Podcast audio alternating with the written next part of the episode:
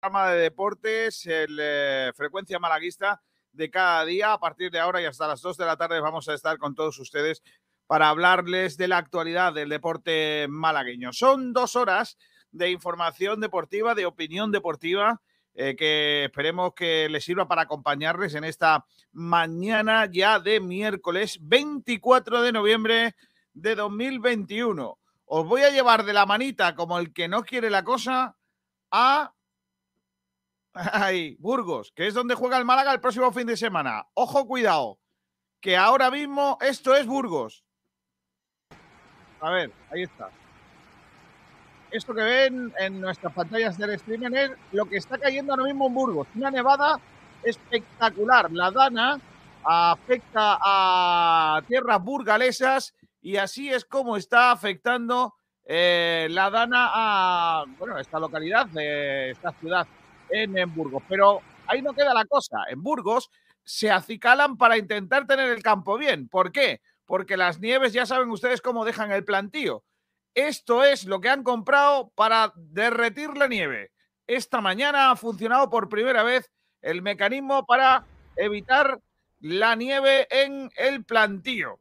Eh, una nevada muy bonita, para los que no vivimos allí, para los que viven allí, pues igual es bonita, pero también es un coñazo, vamos a decirlo así. Y ahí están las maquinitas que han comprado, son imágenes de esta misma mañana, donde el plantío estaba absolutamente nevado. Y con la. se llaman PLS o algo así, eh, la máquina esta que han comprado del demonio.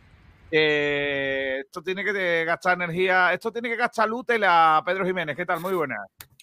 Muy buenas, aquí compañero. Sí, ya veo ahí que la factura de la luz a final de mes va a venir carga. Factura de la luz de, los Burgos que este año pues, va, a venirse arriba, porque claro, han comprado la máquina nueva y quiera que no, algún día la van a tener que funcionar.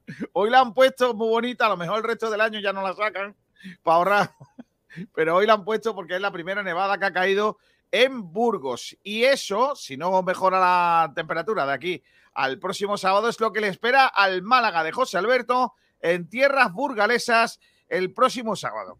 Imágenes bonitas, ¿eh? Para empezar la mañana. Las de Burgos, con las que queríamos empezar nuestro programa, poniéndole un poco. Es muy bonito para un, para una postal, ¿verdad, Pedro? Esto, para una postal es bonita. Para ir allí de, paseo un día. Pero para, por lo que sea vivir allí, Hombre, igual tiene su encanto. Pero yo qué sé, no te entran muchas ganas de ir a la facultad, por ejemplo. Con la nevada esa que está cayendo. No, ir a trabajar así a las 6 de la mañana a poner, a, poner tabique. Está complicado, ¿eh? está complicado. La verdad que nosotros no estamos acostumbrados a, esta, a estas mañanitas de, de frío burgalés. Hola, Pablo del Pino, ¿qué tal? Muy buenas. Buenas, Kiko. Buenas, Pedro. Buenas a los, oyentes. ¿Cómo estás, Kiko? No, bueno, estoy un poco mejor, pero ahí voy recuperando. ¿Has visto cómo, cómo hemos empezado con, con imágenes de un crisma, eh? Ya, ya es Navidad en, Burgos, ¿eh? ni Friday ni nada. Ahí en, Burgos ha, agarrado el fresco ni Black Friday ni nada de eso. ¿eh? Aquí, por lo que sea, ha agarrado el fresquito. Está también por aquí un entrenador amigo de la casa, Sebas Álvarez. Hola, Sebas, ¿qué tal? Muy buenas. Hola, buenas tardes a todos. ¿Qué tal, chicos? Hoy estamos eh, haciendo un poco de envidia de los de Burgos. No me extraña que lo. Sí, ha llegado la Navidad allí, aquí todavía no. Ya te digo. Francis Rumbamor dice: Buenas tardes, grandiosos. Para nosotros el calorcito. Hombre, tampoco hace calor aquí, ¿no? La, palabra calor tampoco es exactamente lo que hay. Pero bueno, si, no hace fresco ahora, ¿cuándo va a hacer? También te lo digo, en agosto no espero yo una feria en Cuello Huerto. ¿eh? También te lo digo, ¿eh? por, otro lado. En fin, em, hoy tenemos un montón de cosas, Pedro, en nuestro programa. Pues sí, tenemos un montón de cosas, empezando por los debates. Eh, uno sobre Jairo. ¿Le daría salida a Jairo en invierno? ¿Te parecería un error rescindirlo? Y otra pregunta, porque eh, un, estudio, un estudio de, peritos ha hecho una valoración del club, del Málaga. Entonces, mm, esta valoración está tasada en unos 45,75 millones aproximadamente. Entonces, preguntamos si creen que esta valoración se ajusta a la realidad.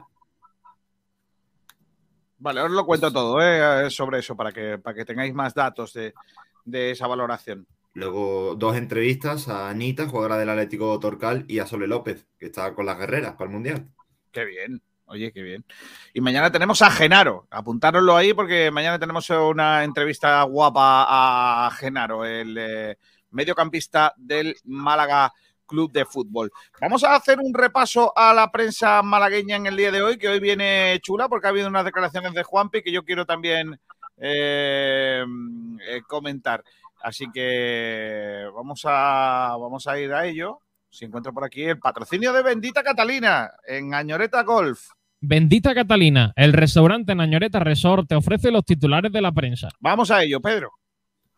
Pues el resumen de la prensa, empezando por eh, la opinión de Málaga, que precisamente ponía lo que estábamos nosotros ahora con el vídeo, eh, esa nieve en el plantillo, y bueno, lo titulan La nieve, la nieve cubre el plantillo.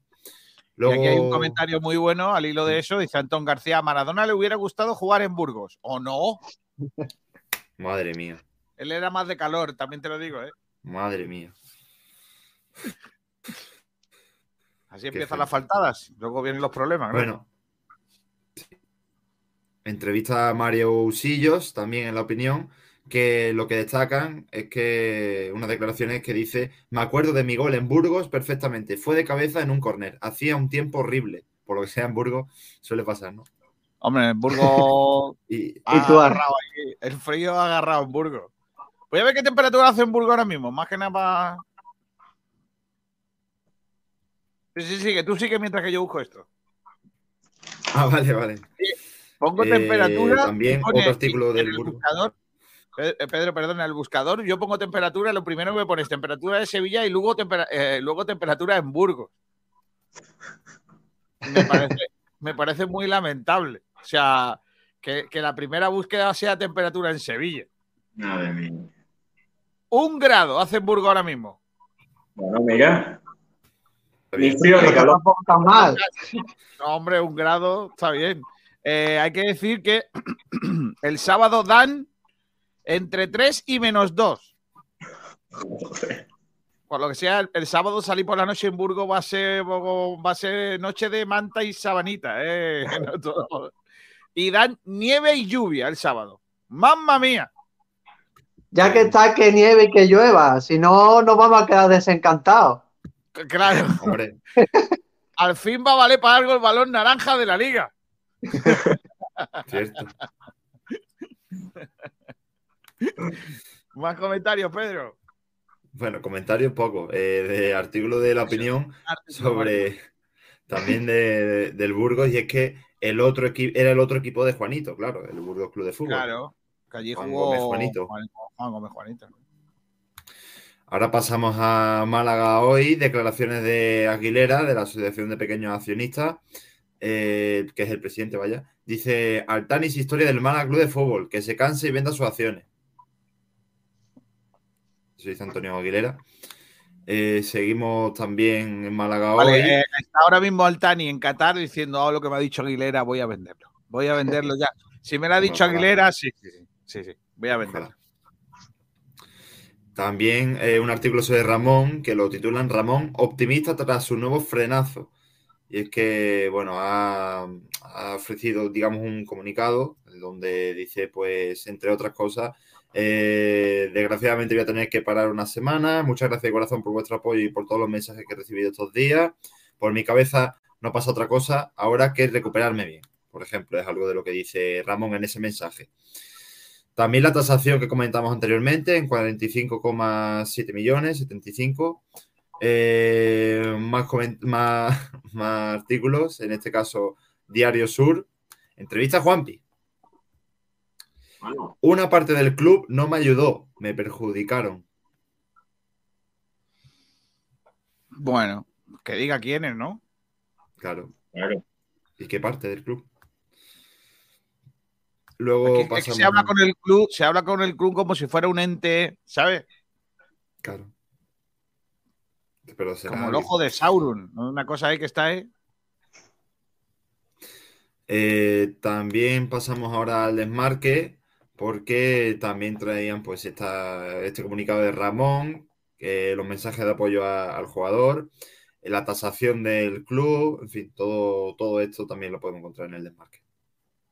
Y acabamos, por supuesto, en esta casa en radio.es, donde, bueno, hay que decir que hemos tenido un par de problemitas con la web y no hemos podido publicar nada más reciente, nada más que lo que estaba publicado ya en el día de, de- de ayer, con lo cual Sí, estamos mañana- con- Esta tarde o este mediodía está todo listo, ¿eh? Ya hemos hablado con los técnicos.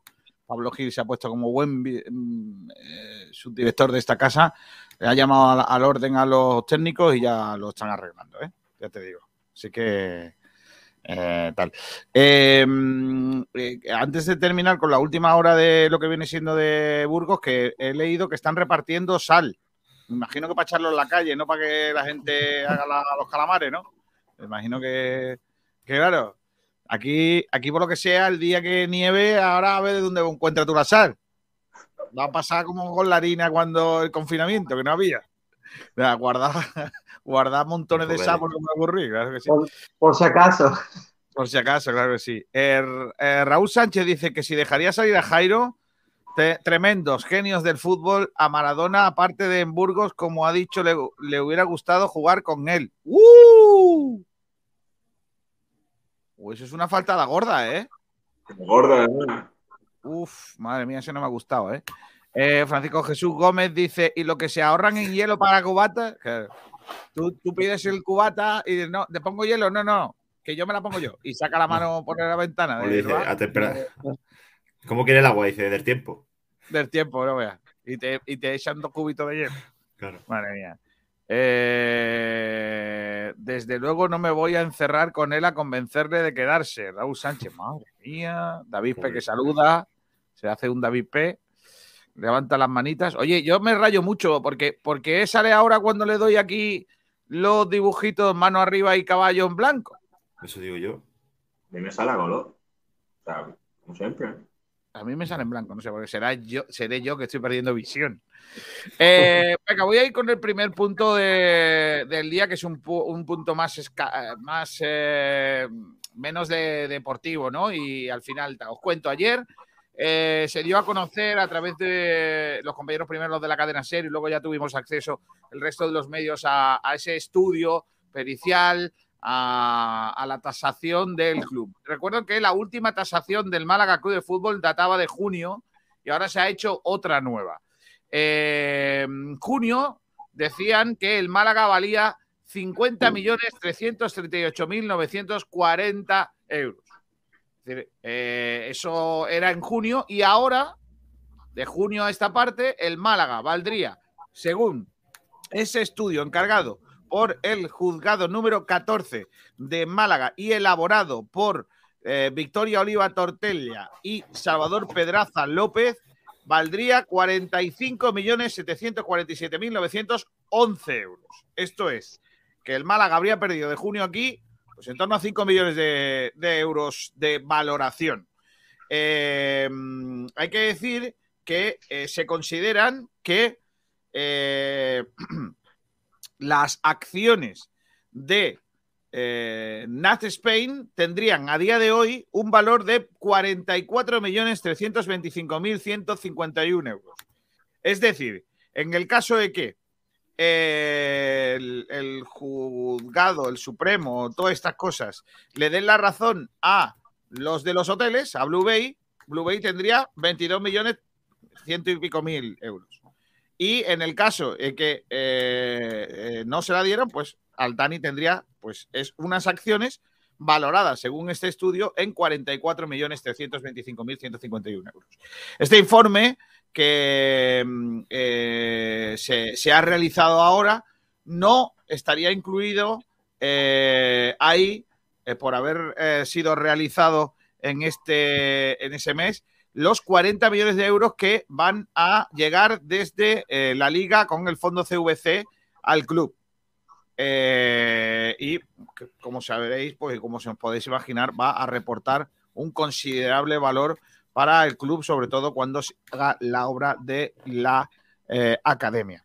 Esta estimación, que sirve, como digo, para dar valor a las acciones de Nas de Spain, pues para futuros embargos, etcétera, etcétera, a salir a, a subasta, lo que queráis, esas acciones, se fundamentan los ingresos supuestos del Málaga hasta el 30 de junio de este año, considerando que se realizará en torno a los 17 millones y medio de ingresos, con casi 3 por abonos, 3 millones de euros por abono y algo más de menos de 8 millones, eh, algo menos de 8 millones por derechos de televisión, aunque los peritos, y ojo a esto, sitúan un escenario muchísimo más positivo en caso de un presumible ascenso a primera división, ya que el valor estimado pasaría a superar los 64 millones y medio de pesetas.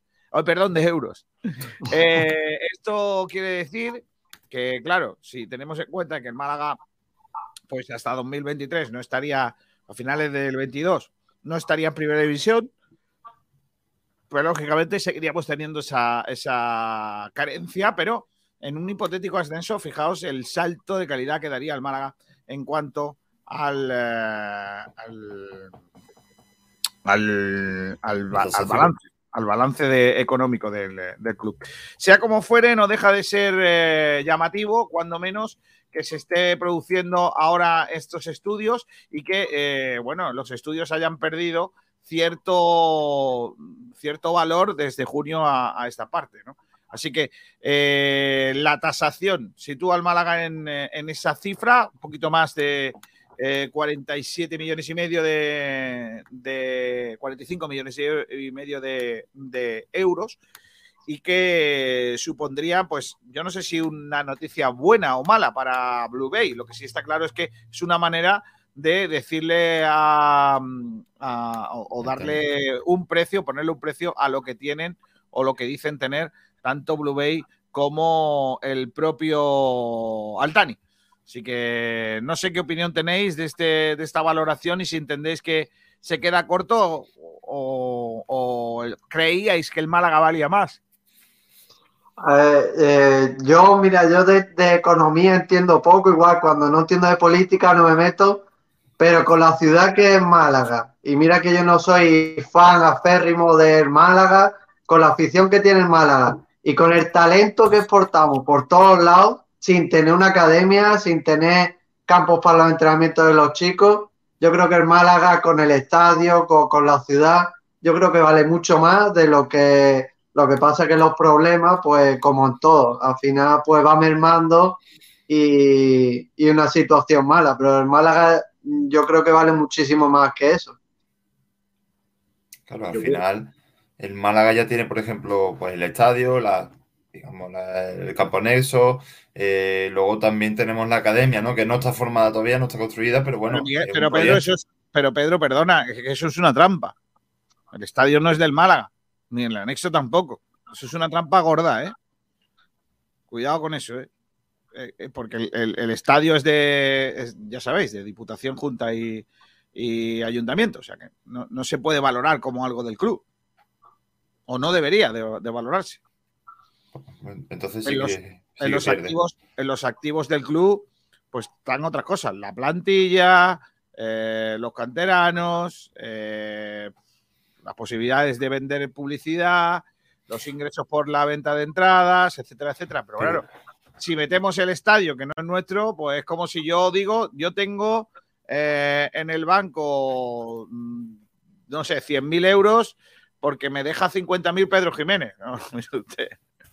Esos 50.000 son de Pedro Jiménez. La cosa es que usted tenga acceso a ellos durante un tiempo. No sé.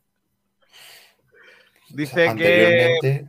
Dice Francis Rumbamor que lo arreglaría todo el viernes y me tocan los 165 millones de la Euromillones. Que lo compre, que lo compre, Francis, el club. No, Francis, no compre el Málaga nunca. Son todos disgustos. En julio fue cuando se tasó al club en 50,3 millones aproximadamente, ¿no? Sí, sí. ¿Y por qué ha bajado 3 millones si en teoría tenemos más plantilla? Porque hay más gastos, se supone, ¿no? Claro, habrá más, más gastos y por ende menos ingresos también. Así que. ¿Pero más gastos dónde? Pues en la plantilla. Claro, los sueldos de los jugadores. El año pasado, si no teníamos jugadores, ¿qué le íbamos a pagar? Claro. Dice Antón García, es una equivocación. Con el kiosco Manolo vale unos 100 millones seguro. Claro. Claro. Y Francis Romado dice, con los ojos cerrados iría a comprarlo. Y Kiko vicepresidente conmigo. No, yo no quiero. Además, soy presidente de otro club, no puedo ser vicepresidente de, del Málaga. Que se Además, no me-. Es una cosa que no me gustaría, mira tú, ¿eh? No, no lo pongo como mi objetivo, trabajar en el Málaga.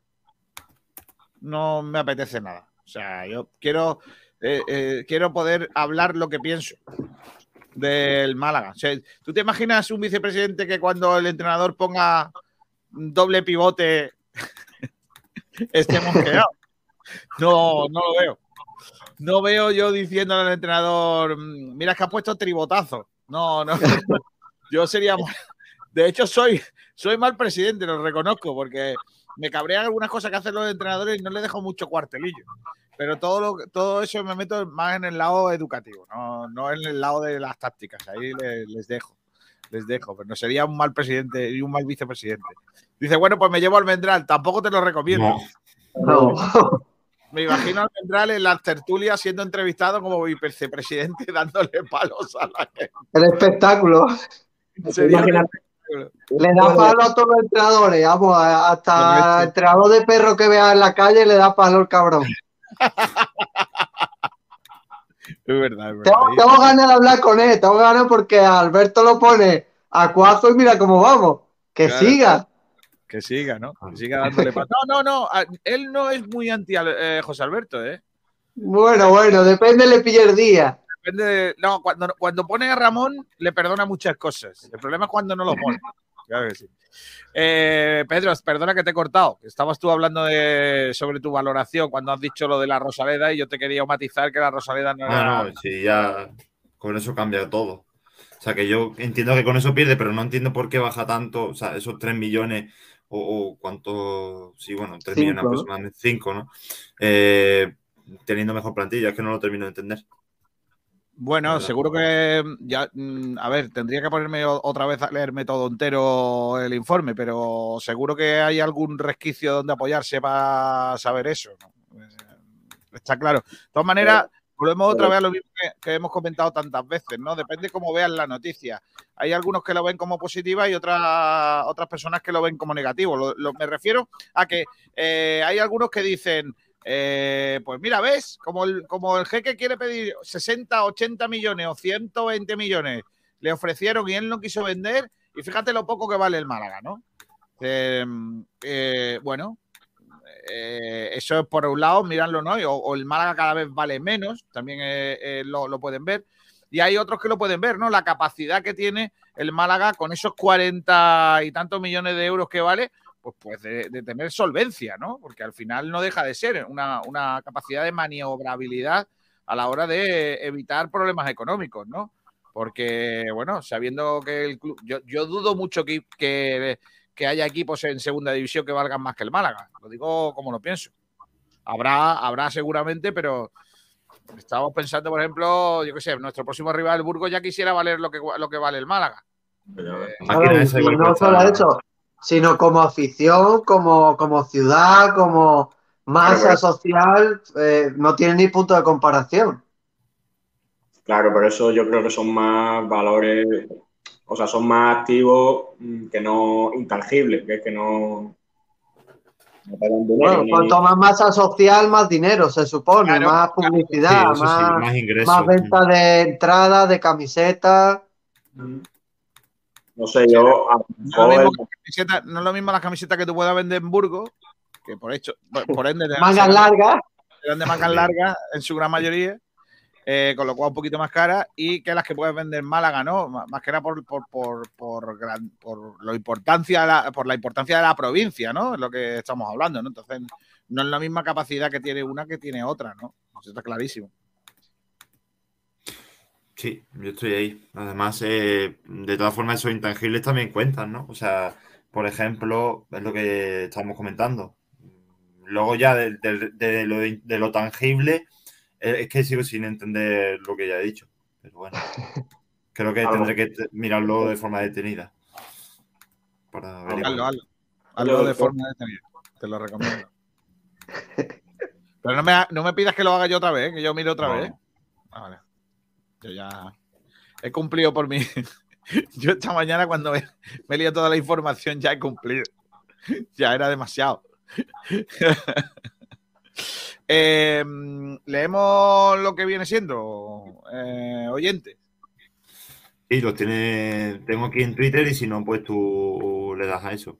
Eh, José Manuel comenta, para nada, teniendo en cuenta que el club carece de patrimonio, ya que ni el estadio ni la futura académica, la academia son suyos. Y lo único valorable serían los jugadores. Me parece que esos señores no tienen ni idea de fútbol.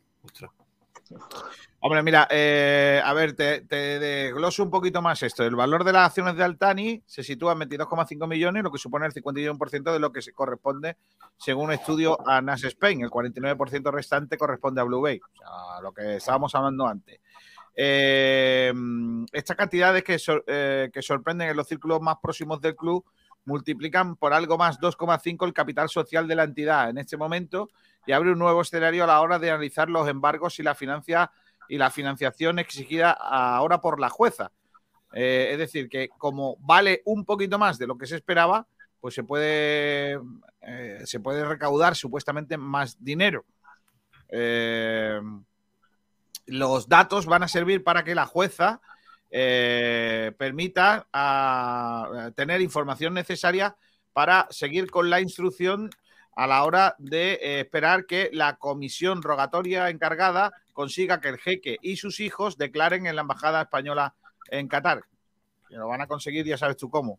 Enseguida, vamos. Eh, ya sabéis, 45,7 millones de la, en la tasación de la entidad. En principio eh, lo tasaron en 50. Eh, ha habido distintos informes que han llegado posteriormente para cumplimentar por parte de los peritos y pues ha bajado ah, de, 45,7 a 50. Lo que desconozco, porque, mm, insisto, no, no, ah, vienen muy aclarados los documentos, es eh, en qué se basan esos informes para el, eh, rebajar esa, esa prestación o ese dinero.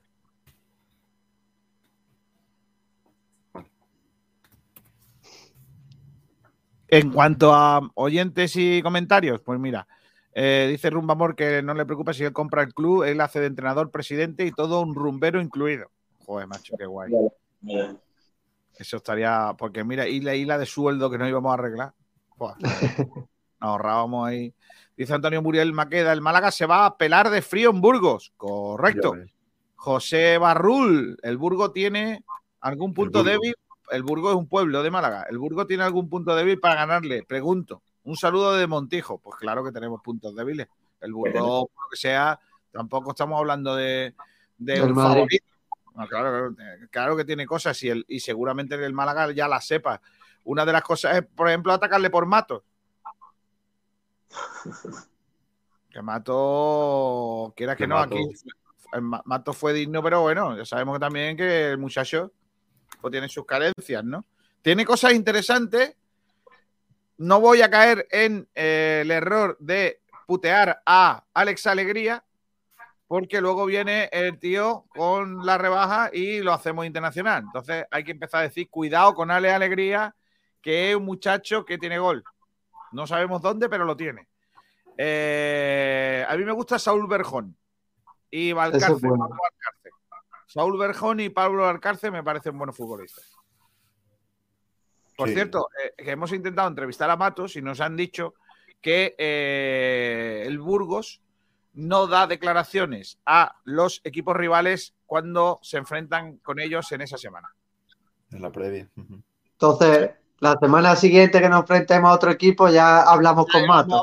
Mato, ¿qué, te, pareció el frío de Burgos, no? Cosas Claro. Dice por aquí André Prof.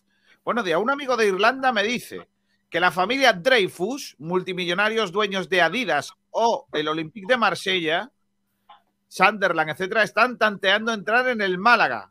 Bueno. Yo sí, si son, solo si son dueños de Adidas, por vestir Adidas, que vengan. yo llevo Adidas. Que rompan Del Sunderland sí, pero y, sobre todo porque que hagan una miniserie de Netflix también con el Málaga. Yo es que lo estoy Esto- Eso sería buenísima. Ahí tiene para dar y regalar. romperíamos todos los récords de Netflix, todo el mundo descargándosela. Una cosa de loco. Vaya al carajo el calamar, el chipinón y. Eh, información de Kirill Luis eh, Dreyfus, multimillonario de 23 años, que compró 23 23 años. madre mía. Su padre fue director ejecutivo de Adidas y su madre es considerada como la mujer más rica de Rusia.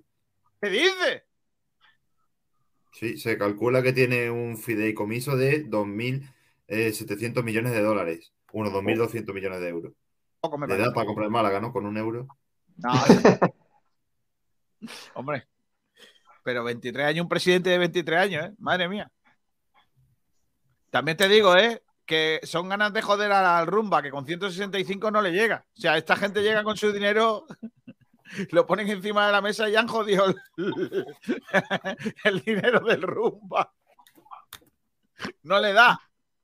Rumba, esta gente te gana, ¿eh? Cuando te toque la lotería, los rusos, por lo que sea, eh, a mí me gustaba Richard Dreyfus, que es un actor eh, norteamericano.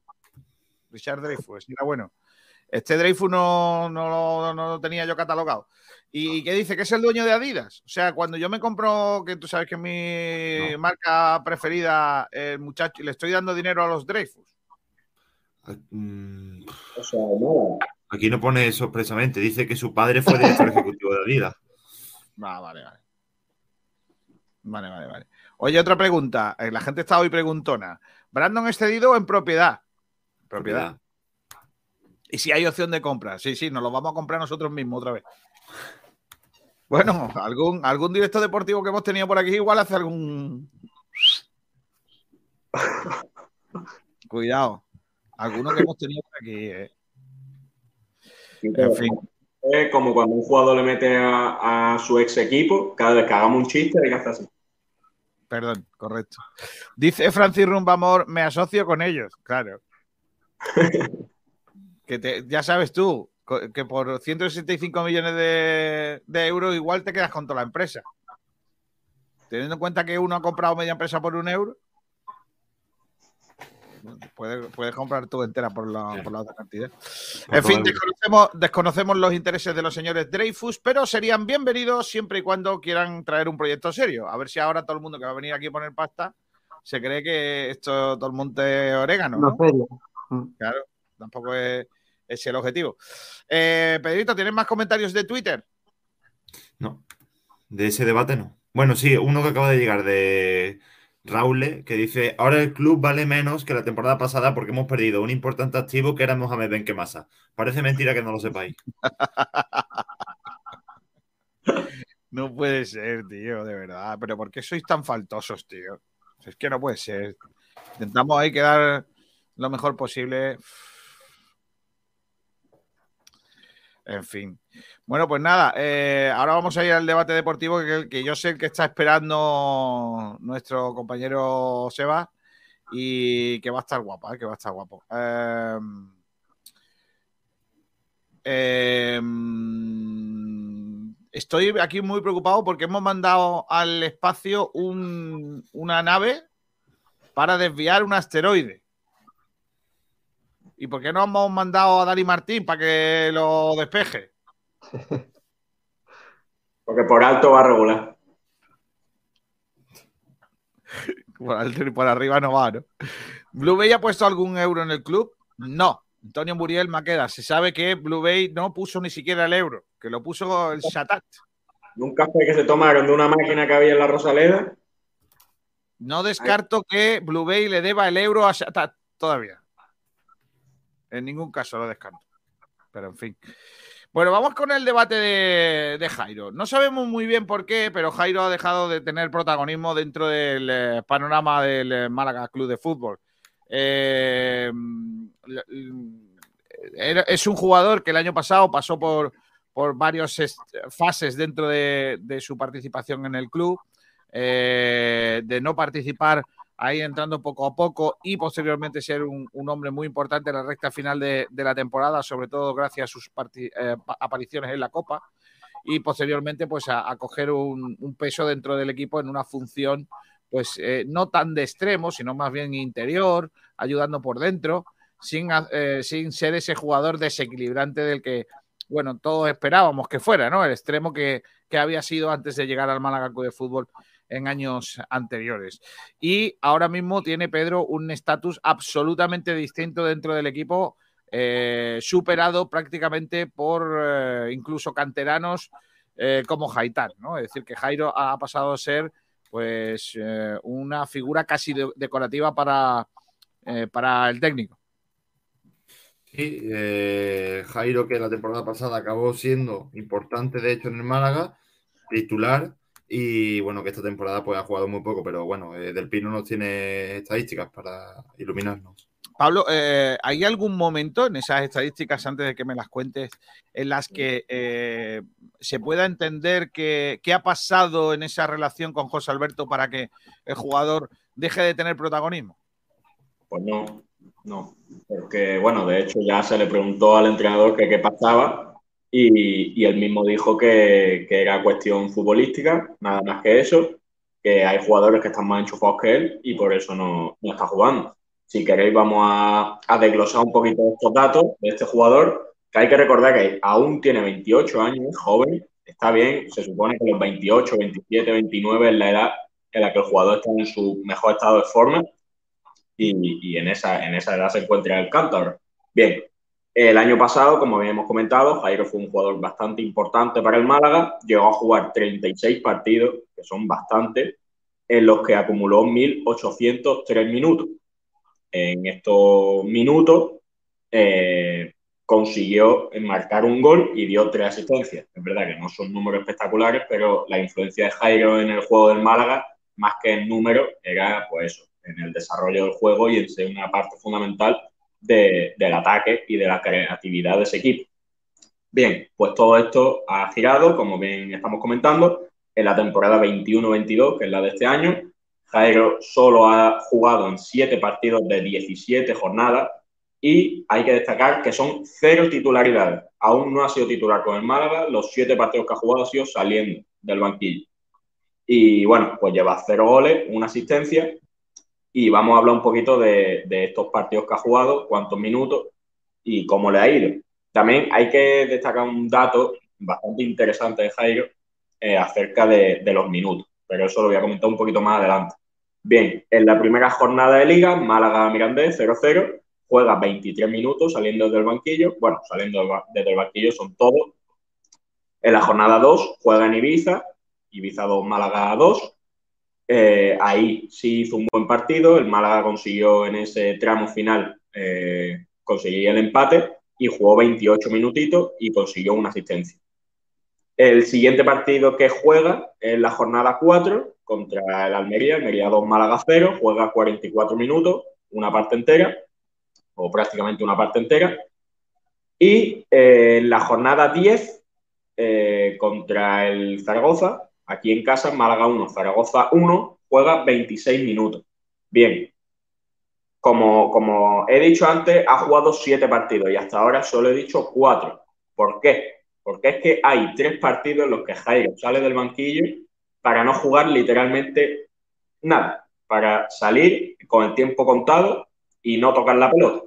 Estos partidos son en la jornada 3, Málaga 1, Alcorcón 0, jornada 11, Huesca 0, Málaga 0 y jornada 14, que es el último partido que juega Jairo, Málaga 2, Real Sociedad B 1.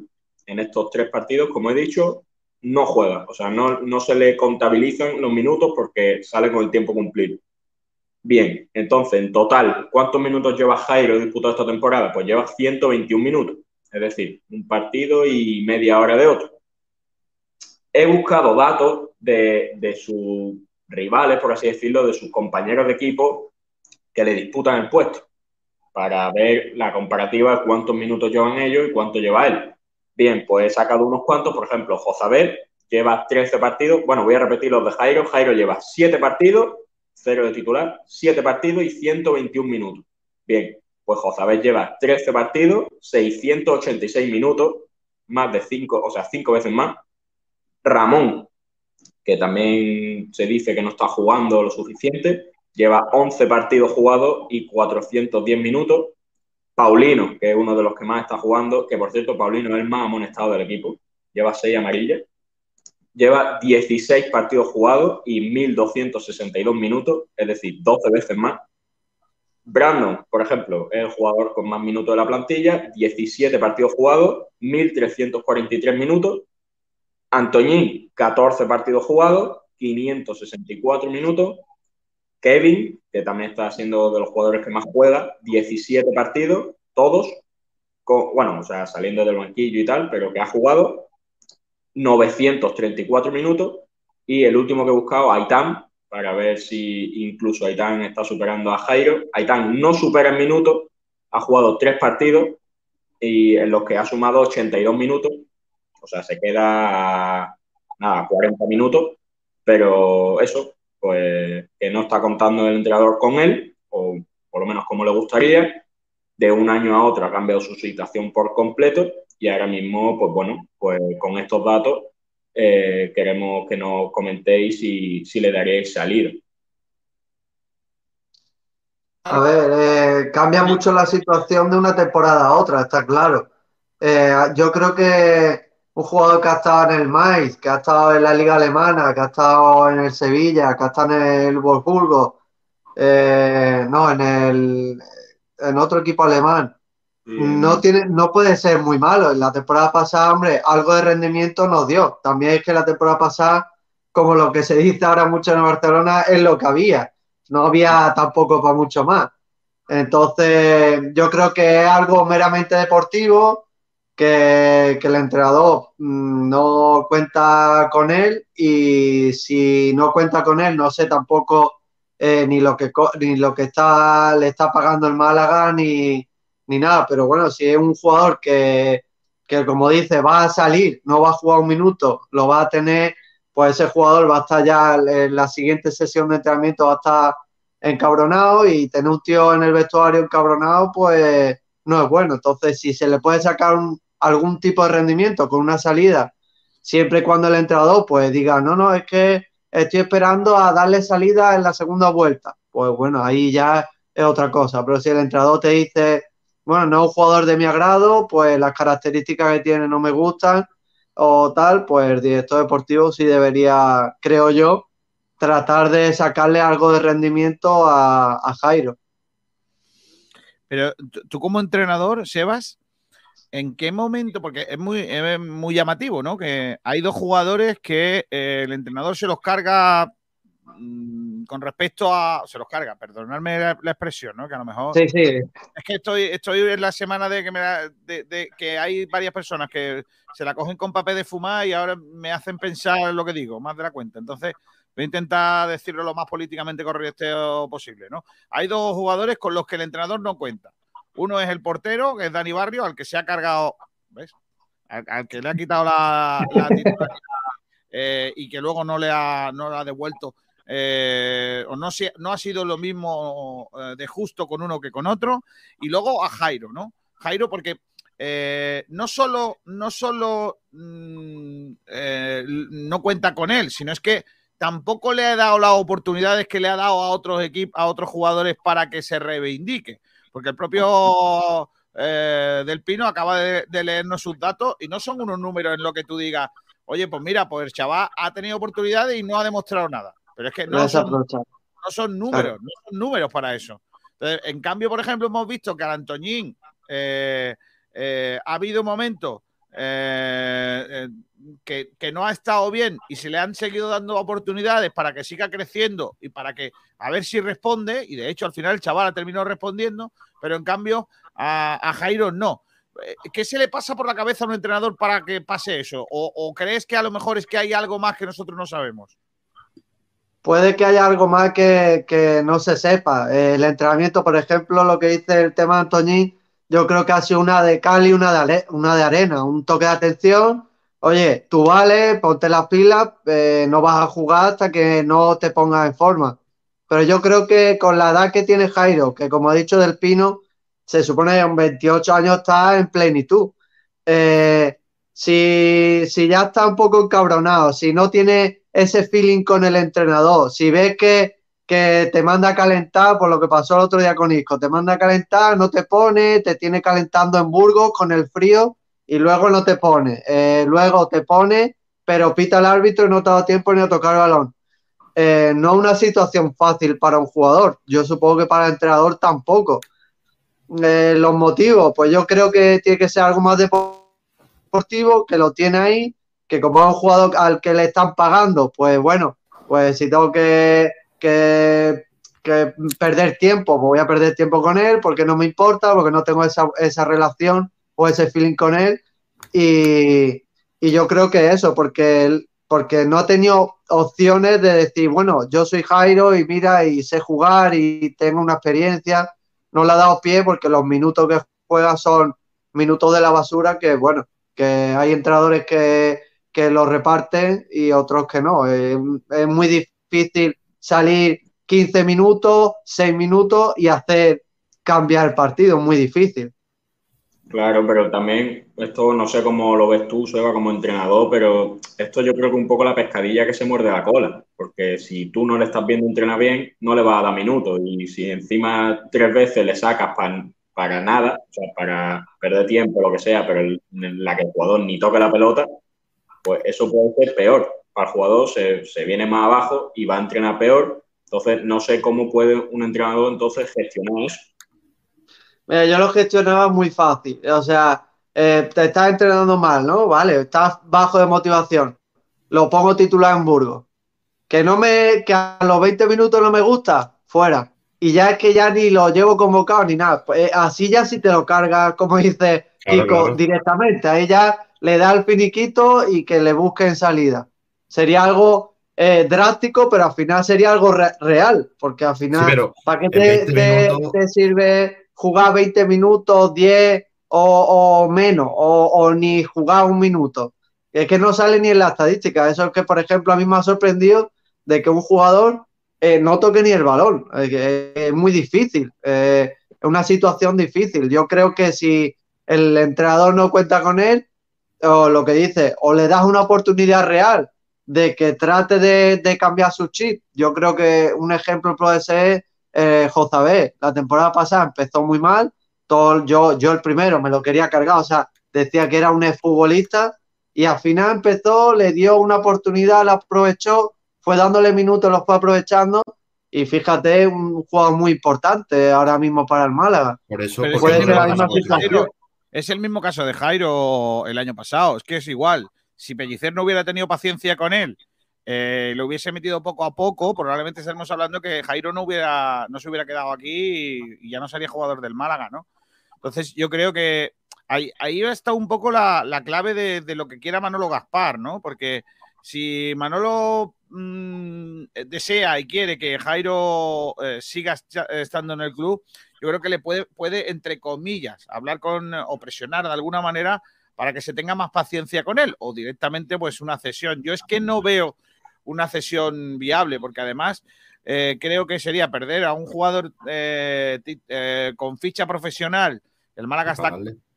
cortito y tener que seguir pagando, porque dudo mucho que venga un equipo a llevarse a Jairo y pague la, la, la nómina. Entonces, yo creo que si hay algo que hizo bien Pellicer el año pasado era de tener a todos metidos, hasta, hasta los que no contaban con ellos. Eh, y José Alberto, pues es verdad que en sus muescas tiene solo dos, dos grandes, ¿no? Una que es la del portero y la otra de Jairo, porque el resto más o menos están poco a poco. Probablemente tiene, tiene, eh, tiene otra salvedad, que es la de no usar canteranos, pero es verdad que los canteranos que eh, tienen menos hueco porque hay más jugadores profesionales en la plantilla, Pellicer lo tenía más fácil para tirar de canteranos y tiraba de los que le decían que tirase, porque por ejemplo, no, no, llevaba a Juan Cruz porque le dijeron que no lo llevara. Eh, y bueno, eh, al final no deja de ser, ¿no? Que, que mm, el, el, el, el, entrenador es el que toma la decisión.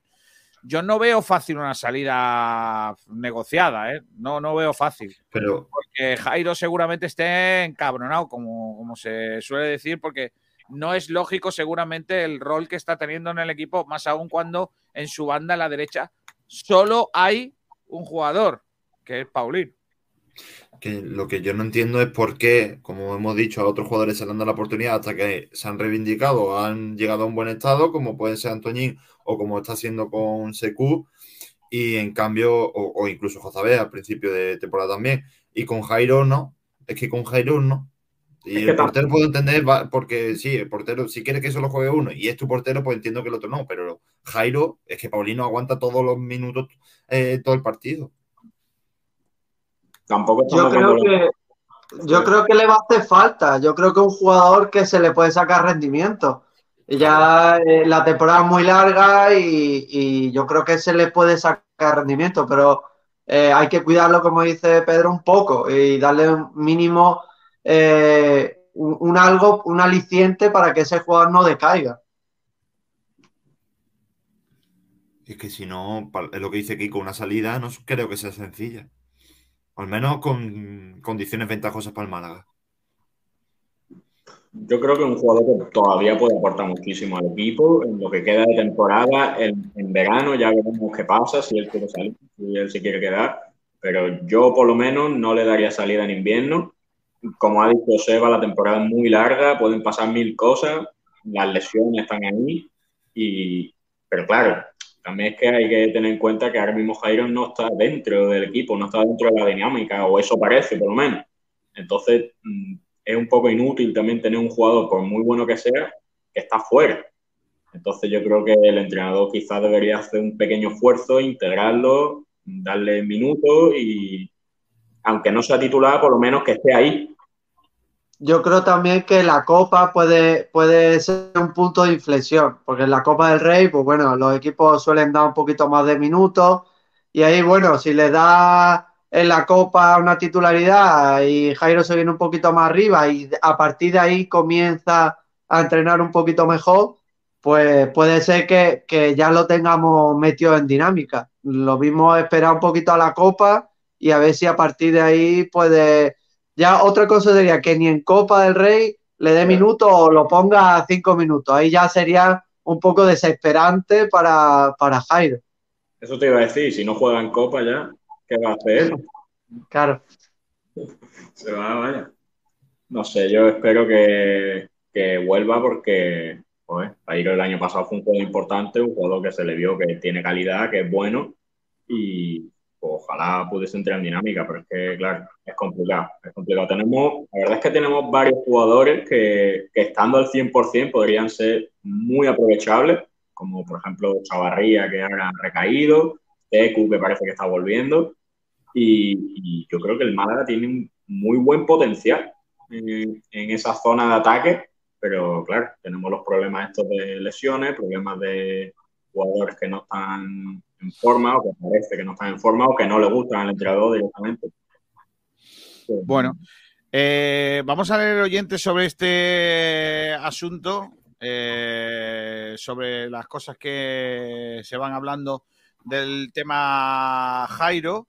Eh, nos preguntan por aquí si hemos metido a Miguel Almendral en la nevera. Debe ser en la nevera. No, lo hemos mandado directamente a Burgos. A Burgos. Lo he mandado a Burgos, para meterlo en la nevera lo hemos mandado a Burgos.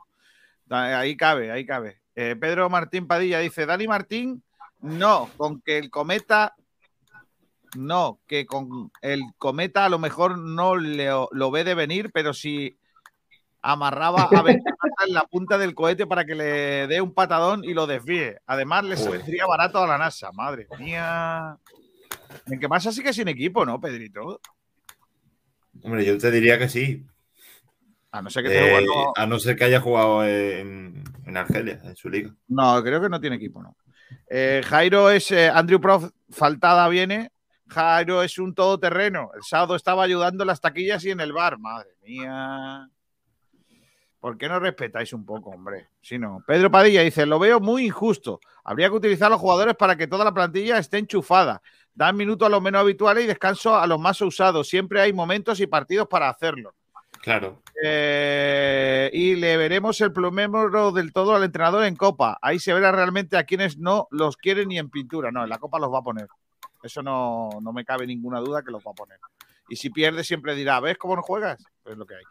Eh, Fallabo, perdón. ¿Por qué le va a tener que regalar una titularidad? que se tire al barro, se apriete las botas, corra y demuestre. Se culpa en cierto caso al entrenador porque un futbolista salga o no a hacer nada. Pues el que quiera jugar, que salga a correr y a comerse el césped. Y si no, hasta luego. Ya vendrá otro o alguno del filial que lo hará sin duda. Tampoco, porque en el filial no cuenta, por ejemplo, con Haitán. Pedro Padilla dice: Me da mucha pena que Jairo y Dani Barrio, principalmente, algo hay de inquina con ellos. Ya huele mal. Y dice: Si pierde otra vez fuera, habría que cambiar el entrenador. Así se, enchu- enchu- así se enchufaría toda la plantilla y cambiar la dinámica fuera ya. No, no, No, cierto. no. No podemos cambiar el entrenador, hombre. El entrenador lo está haciendo bien. Eso nos podrá costar más o menos, pero los números están ahí. El mejor Málaga, el mejor equipo de toda Europa en, en casa. Eso tiene un valor. Y, y hay, que, hay, que, hay que ponerlo como tal, como, como ese valor. Que fuera no está consiguiendo los puntos que debiera, también. Pero yo creo que eso son dos cosas distintas. Yo, yo creo que hay que valorar al entrenador por el global, no por una cosa sola. Es que si estuviésemos ganando también fuera, estaríamos primeros y seríamos eh, los primeros candidatos a subir. Y el Málaga, no, de principio de temporada, no era candidato de primera a subir, ni ahí primero, ni pelearse con el Almería. Ojalá, ojalá, pero eh, yo creo que lo que está haciendo el Míster es de alabar, la verdad. No es fácil, como dice Kiko, ser el mejor equipo en casa. Imposible, muy difícil. Dice Pedro Padilla para contestarme que ya Kiko, pero fuera somos los peores de la galaxia. Bueno, parece que hemos mandado para arriba un cohete eh, que tiene menos puntos que nosotros fuera, ¿eh? A ver, te lo digo.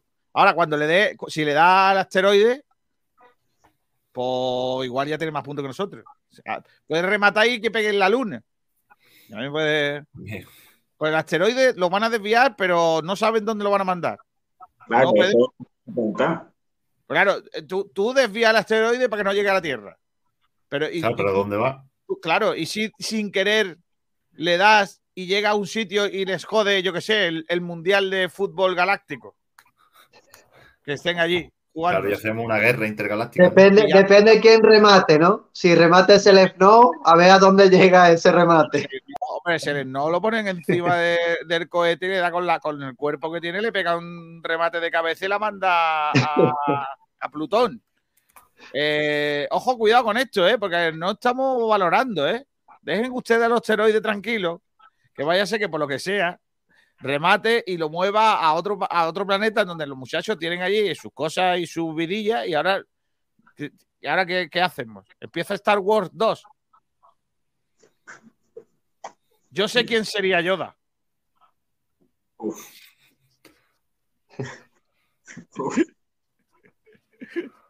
Bueno, dice Ramírez, Pedro, ¿no? sí, se- eh, Pedro Padilla dice, seguro que caes en Qatar en el parking del jeque. No, no, no. Madre mía. El otro día pitó un amigo mío de Rincón un Qatar, selección sub-21 de Qatar contra los barrios. Y quedaron 1-1. Están aquí haciendo, los, los cataríes están haciendo aquí un stage. Y por lo que sea, pues no nos ganan. No nos ganan ni a los barrios. Francis Rumbamor, quieren desviar el, el asteroide con un frigorífico. Eh, léeme mensajes de Twitter, Pedro. Pues mensaje en Twitter, por ejemplo, este que nos llega de Fran Rovira, que dice, yo pienso que no es mal futbolista, aunque su relación con el entrenador no parece buena y él se equivoca seguramente cuando podría trabajar más y demostrar más compromiso. Es un jugador en propiedad, se debería intentar revertir la situación. Robbie, tengo entendido que su ficha está en el escalón medio alto del club, viendo su aportación y viendo los jugadores que tenemos en su puesto y la relación con el entrenador, sí le dejaría salir pero si puede ser como cedido, genial. No creo que sea media alta, ¿no? O sea, será normal, eh, salario mínimo. O 100.000 a lo máximo. José Manuel. José Manuel, si el jugador quiere salir para intentar jugar en otro sitio, ya que aquí no lo hace y pide la carta de libertad y se va cobrando solo lo trabajado, adiós y encantados de conocernos. Si pide que se le pague lo no trabajado, se queda hasta el final de temporada y luego adiós. Pues sí. Pues sí. Ángel, qué locura. El jugador más rápido que tenemos, el que más presiona y el que más entrega los 10 minutos que juega. Ironía. Gracias por todo, pero con un lacito puesto y gracias. Cristóbal, si no va a jugar, hay que darle salida. No se puede cometer el, el error del año pasado de Orlando Sá cobrando y sin jugar. Miki Boquerón, hombre, lo mandaba a entrevistar a Juanpi. ¿Y que... ¿Sabes, ¿Sabes lo que me parece llamativo de la entrevista a Juanpi? De verdad. Que tú entrevistas a un tío, ¿no? Y te dice, Juanpi ha dicho, entre otras cosas, que había una parte del club que no fue justa con él, que se dieron a conocer los detalles de su contrato y que eso le, le, condicionó mucho, ¿no? Porque se supo que era un jugador que cobraba mucho dinero y que luego se amplió el contrato a no sé dónde, ¿te acordáis? Que Carnau contra eh, que en paz descanse, eh, eh, pues, pues amplió su contrato y que le, le, le, hizo un contrato larguísimo y no sé qué, no sé cuánto, lo, y que él, eso le perjudicó de cara a la opinión pública. Vamos a ver, no, no hay nadie que le pregunte ¿y tu rendimiento? Vale, porque a ti te, te, perjudicó de cara a la opinión pública, pero tu rendimiento no tiene nada que ver. O sea, eh, vale, porque él puede decir, yo terminé jugando muy bien. Sí, en, 50 y, en los 51 últimos partidos, dos goles. Y no sé si tres asistencias. Chicos, si esos son buenos datos para ti, mal vamos. Entonces, claro, eh, la entrevista está muy bien. La dorada de píldora de Juanpi también. Pero, chicos, eh, hay que ser un poquito más incisivo, ¿no? Porque si no, viene un tío a contar su película. Yo creo que, que, las entrevistas tienen que ser un poco más duras, ¿no? Porque, sí. porque si no, al final a la gente le estás dando una visión eh, muy sesgada de, y, solo la, la, versión de él. Yo creo que hay que ser más duro en las preguntas. Yo, yo creo, por mucho que, que, haya sido una entrevista pactada en el hecho de que, bueno, él, él está en Qatar y, y bueno, no le vas a dar palos, ¿no? Pero sí que llama la atención. Sí que llama mucho la atención eso, ahí me faltan preguntas en esa entrevista, pero bueno. Hay fin. dos comentarios más. Uno de que lo flipa que dice el año pasado dio buen rendimiento y hay que ver si va a salir Paulino. Yo me lo quedaba. Y también Miki Boquerón le dice, buen rendimiento cuando en el FIFA el año pasado con la flecha para abajo. Y tenemos más comentarios que acaban de llegar. Por ejemplo, este de Peto Patronus que dice sobre la tasación que va más de lo que vale, es lo que piensa él en la tasación. Y también sobre Jairo, que se quede y si sale, que pague su ficha, que paguen su ficha. Dice Francis Rumbambor, quieren desviar el asteroide con un frigorífico. Luego lo matiza. Luego lo matiza. Plutón dejó de ser un planeta por falta de masa. Eso a selección no le pasa. Dice que lo flipas. no tiene por lo que sea más masa que Plutón. Eh, Francis Rumamor dice, es del tamaño de un frigorífico el satélite que quieren estallar contra el asteroide. Y otro satélite con cámara filmará el impacto, que lo meneará solamente unos centímetros. Ah, vale. Solo lo va a mover un, un poquillo. Para que no, lo suficiente para que no nos dé a nosotros. La puntita, ¿eh? La puntita. Le va a dar nada más que con la puntita de, del frigorífico. Madre mía. ¿Sabe cómo se llama la nave? A ver la nave le pondría yo eh, a tomar por. Que la vamos a mover el, el, el, no se podría llamar así. Dice. Ah, esto ya lo hemos puesto. Aquí, aquí más. Eh, Pedro Padilla dice: Kiko, ¿Almendral lo han puesto a chupar banquillo hoy? No, hombre, no. Todos los días no tiene que entrar el muchacho. Claro, ni entra. Eh, Francisco Jesús Gómez dice: Lo que tiene que hacer es cambiarse el dorsal. No recuerdo un 10 que triunfo aquí. Es, es que es verdad, ¿eh? Es la maldición del 10, Pedro. Ya escribiste tú una cosa de esas, ¿no? Es impresionante. Todo el mundo que se pone el 10, o casi todos, al final acaban jugando mal. Y Jairo, que el año pasado no lo hizo del todo mal, pero bueno. Es la maldición del 10, tío. De verdad. Antes de Jairo, ¿quién llevaba el 10? Juanpi. Se les no. No, Juanpi, Juanpi. Pedro Valle dice, el rendimiento y el contrato. Nadie le puso la pistola para cobrar a lo, los años firmados sin haber demostrado nada. No me parece justo las declaraciones de Juanpi. Y Francis Rumbamor pone eh, la puntita y se carga en otro planeta. No, hombre, no, no. Ay, Dios mío de mi vida. Bueno, vamos a hacer una cosa, Pedro. Eh, son las 13 y 07. No sé si tenemos última hora de Sergio Ramírez. Sí, la tenemos. ¿La tenemos? Pues venga, vamos a ella. Sí, a que, y además lo del 10, que era lo que me extrañaba, es que Juan Pi se cambió de dorsal. Se puso después el 16 y Tete cogió el 10. Mira qué bien. Vamos a, bueno, pues Tete sí salió bien. Por lo menos no, le dio, no le dio tiempo a estropearlo. Vamos a hacer la última hora con los talleres. Diego Rodríguez. Diego. Diego Rodríguez, tu carpintería de aluminio al mejor precio, te ofrece la última hora del Málaga Club de Fútbol. Hola Kiko, ¿qué tal? Buenas tardes. Vamos con esa última hora del Málaga Club de Fútbol que pasa por ese entrenamiento que ha realizado en el día de hoy el equipo de José Alberto López en la federación por ese cambio de césped que se está produciendo en el estadio de la Rosalía, una sesión que arrancó, como viene siendo habitual, a las diez y media de la mañana en una sesión en la que se trabajó el aspecto táctico junto al balón, algo que lo que suele incidir el técnico bastante en este tipo de entrenamientos, con ocho protagonistas del filial, Santos, Andrés Caro, Musa, Dani Lorenzo, Roberto, Kevin, Ismael Gutiérrez y Aitam, que hoy ya ha entrenado de forma normal junto al grupo, y bueno, pues también novedades en cuanto a los lesionados, Pablo Chavarría, que realizó carrera continua y trabajo específico con el readaptador físico, Luis Muñoz, que sigue con su trabajo de rehabilitación, y novedades para Ramón Enríquez, que sigue con la articulación inmovilizada y que solo realizará tren inferior bicicleta estática en esta primera fase del inicio de la recuperación. Presencia en las gradas de entrenamiento de colegios con esta, con esta iniciativa de valores blanqueazules del, del Málaga Club de Fútbol, trayendo a eh, colegios a presenciar estos entrenamientos y mañana que habrá un nuevo entrenamiento a partir de, las diez y media de la mañana en la federación, ese tercer entrenamiento, tercera sesión del Málaga Club de Fútbol preparando el partido del próximo sábado frente al Burgos. Bueno, veremos. Sí, por cierto que eh, eh, Ramón hizo ayer, pues, una en sus redes sociales unas palabras que ilusionan, ¿no? Que nada más estás de vuelta, ¿no? Así que eh, yo creo que, es un poco el sueño de todos, ¿no? De que Ramón vuelva, que regrese y que, que lo haga eh, ayudando al equipo como de momento lo, está haciendo en, esta temporada, o lo estaba empezando a hacer, ¿no? Porque es verdad que ha venido la lesión en el peor momento de, la temporada, cuando eh, mejor estaba jugando y más minutos estaba acumulando, ¿no?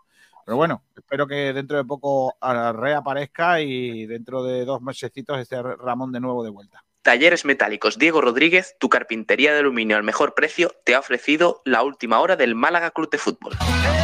Los mejores forjados, rejas, puertas y ventanas y a los mejores precios en talleres metálicos Diego Rodríguez. Calidad y servicio con unos precios inigualables. Somos especialistas en ventanas, mamparas de baño y de oficina, rejas, puertas, barandillas. Pídanos presupuestos sin compromiso en los teléfonos 952 30 85 86 o 639 01 18 30. Le esperamos en calle Navia número 21, Polígono San Alberto en la zona de Carlinda. Talleres metálicos Diego Rodríguez. Tradición familiar de padre a hijo con más de 50 años años de experiencia.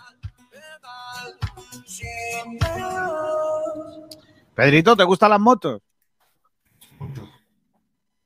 ¿Te gustan las motos o no? ¿Te gustan más las papas, no? Mucho más las papas, pero las motos me las como también. Hoy te voy a llevar a Motosorel. Vale.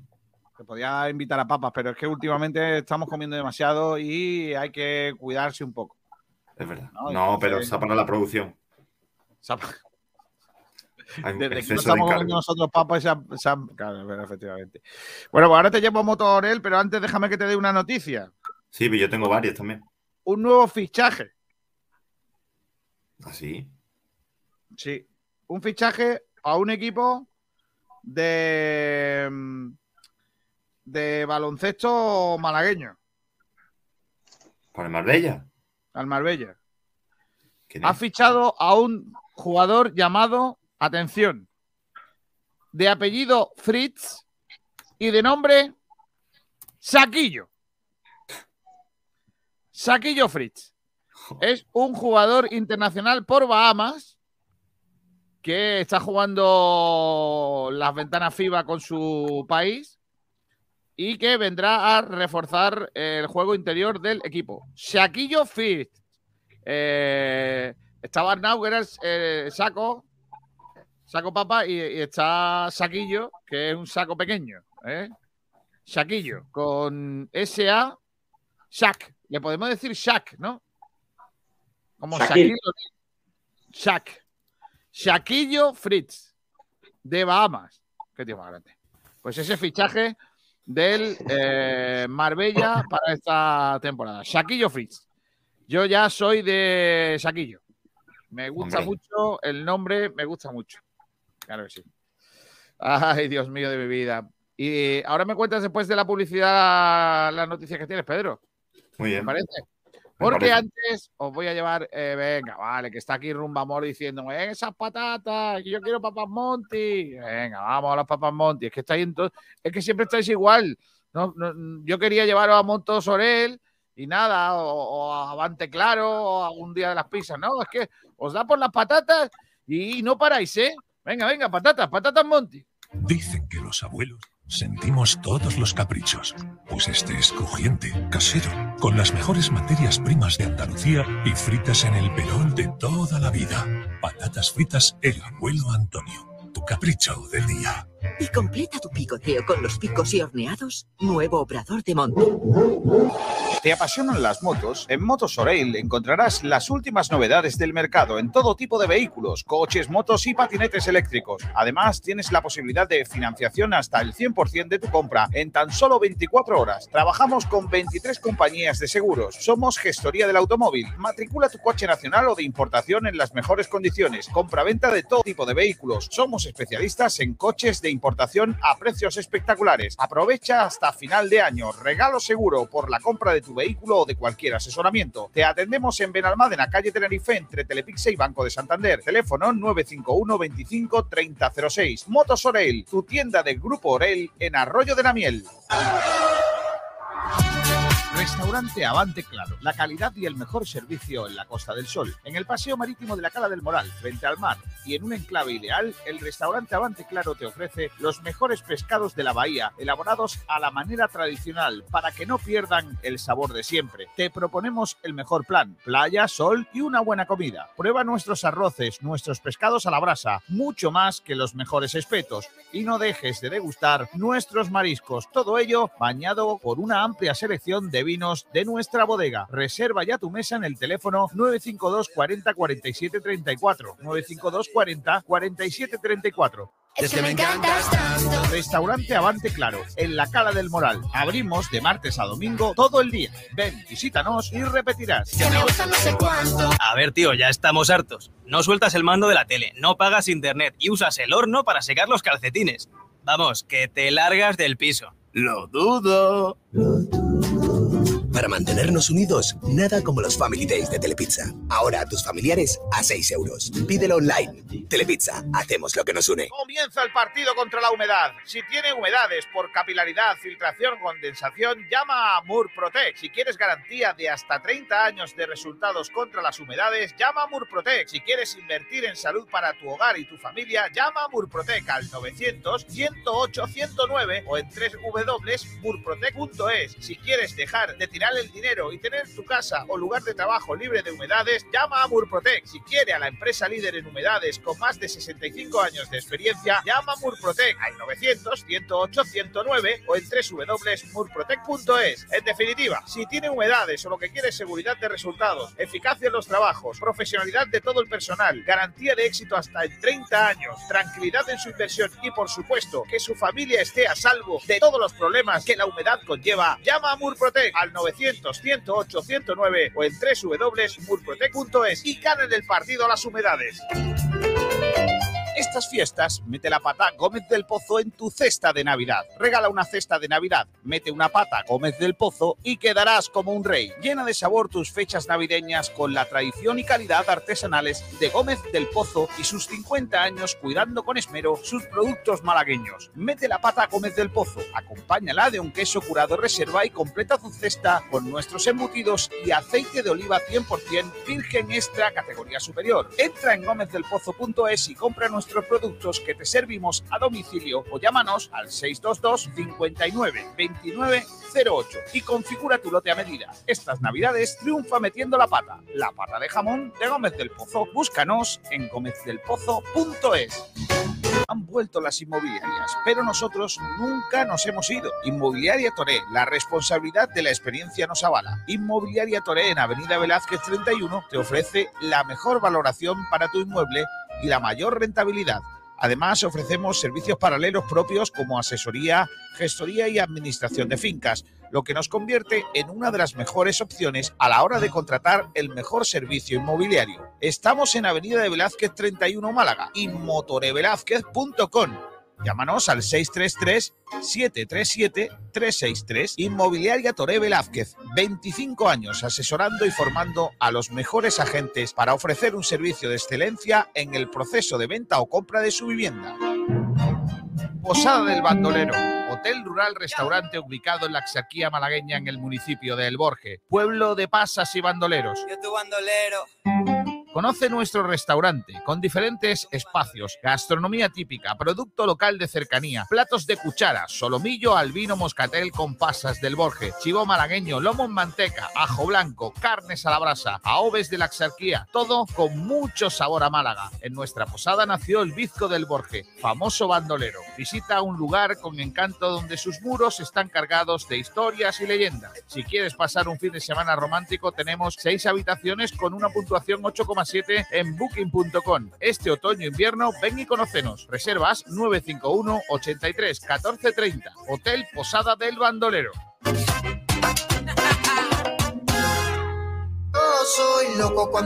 Si estás preparando una comida para grupo o familia en estas fechas, ¿por qué no un buen pescado o un buen marisco? En la cañita están los mejores. Tenemos la propuesta ideal para tus reuniones navideñas. Pídenos presupuesto y también puedes seguir disfrutando de los pescaditos más frescos de la Costa del Sol, tratados con el esmero de las expertas manos de nuestra cocina, para que todos puedan disfrutar del mejor sabor de los calamares, boquerones, jibias, calamaritos. Es que están vivos. Información y reservas en el 952 40 59 71. Estamos en el Paseo Marítimo de Rincón de la Victoria. Ven y prueba los mejores y más frescos pescados y mariscos de la Costa del Sol. Pues ya estamos de vuelta, ya estamos aquí para regresar en esta actualidad del eh, deporte malagueño. Continuamos eh, pues con eh, esa información eh, y con algunos comentarios que han llegado por aquí de última hora, como por ejemplo este. Dice Pedro Padilla, de picar patatas, de comer pizza y después se coge la moto para ir a casa, descansar para pensar en el jugador excelencia y el chumbo. Y Correcto. por la noche, la pata de jamón. Claro que sí. Me parece fantástico. Claro que sí. Bueno, pues nada, eh, más cosas del Málaga Club de Fútbol. Eh, Pedro. Bueno, pues eh, en el día de hoy se ha dado a conocer el once ideal de la jornada, de la eh, decimoséptima jornada, y en él se ha colado Seku Gasama. No entiendo muy bien porque realmente solo hizo el gol, que ojo, que jugar cinco minutos y marcar el gol está muy bien, pero para entrar en el once ideal algo más tendrás que haber hecho, ¿no? Hater. Yo creo Eh, que es más bien marketing, ¿no? Marketing ahí. De... De la federación, en este caso, dices, ¿no? No, o sea, de la gente que lleva a ese futbolista, de dónde viene, de... Ah, Bueno, a ver, a mí me habían dicho, me... lo que me habían dicho es que es muy buen jugador, lo que pasa es que todavía no lo hemos visto. No, pero Sí, lo que pero- te quiero. Sí, sí, pero lo que te quiero decir básicamente eh, es que es una eh, es una jodienda con perdón para el resto de jugadores que han disputado esta tempor- esta jornada, ¿no? Porque eh, se cargan a, a jo- a jugadores eh, que han jugado más minutos y probablemente hayan hecho lo mismo, marcar algún gol. por ejemplo. Claro. Al final, este tipo de once y este tipo de galardones tienen muchas cosas detrás que creo que se nos escapan. Sí, pero al fin y al cabo, yo creo que lo que hacen, o sea, los que hacen el 11 no se van a poner todos los partidos. Entonces verán, a ver, de la delantera, ¿quién ha marcado? Eh, esto, ha, esto ha marcado, ¿quién ha ganado? Esto, pues venga, uno de ellos. ¿Tú crees que no ven los partidos? ¿Todos los partidos? Complicado, ¿no? Hombre, claro que sí, ¿no? Yo creo que sí, vamos, si no sería un fraude. Es que entonces, ¿para qué lo ponen? Por Pues lo que te lo digo, ponen.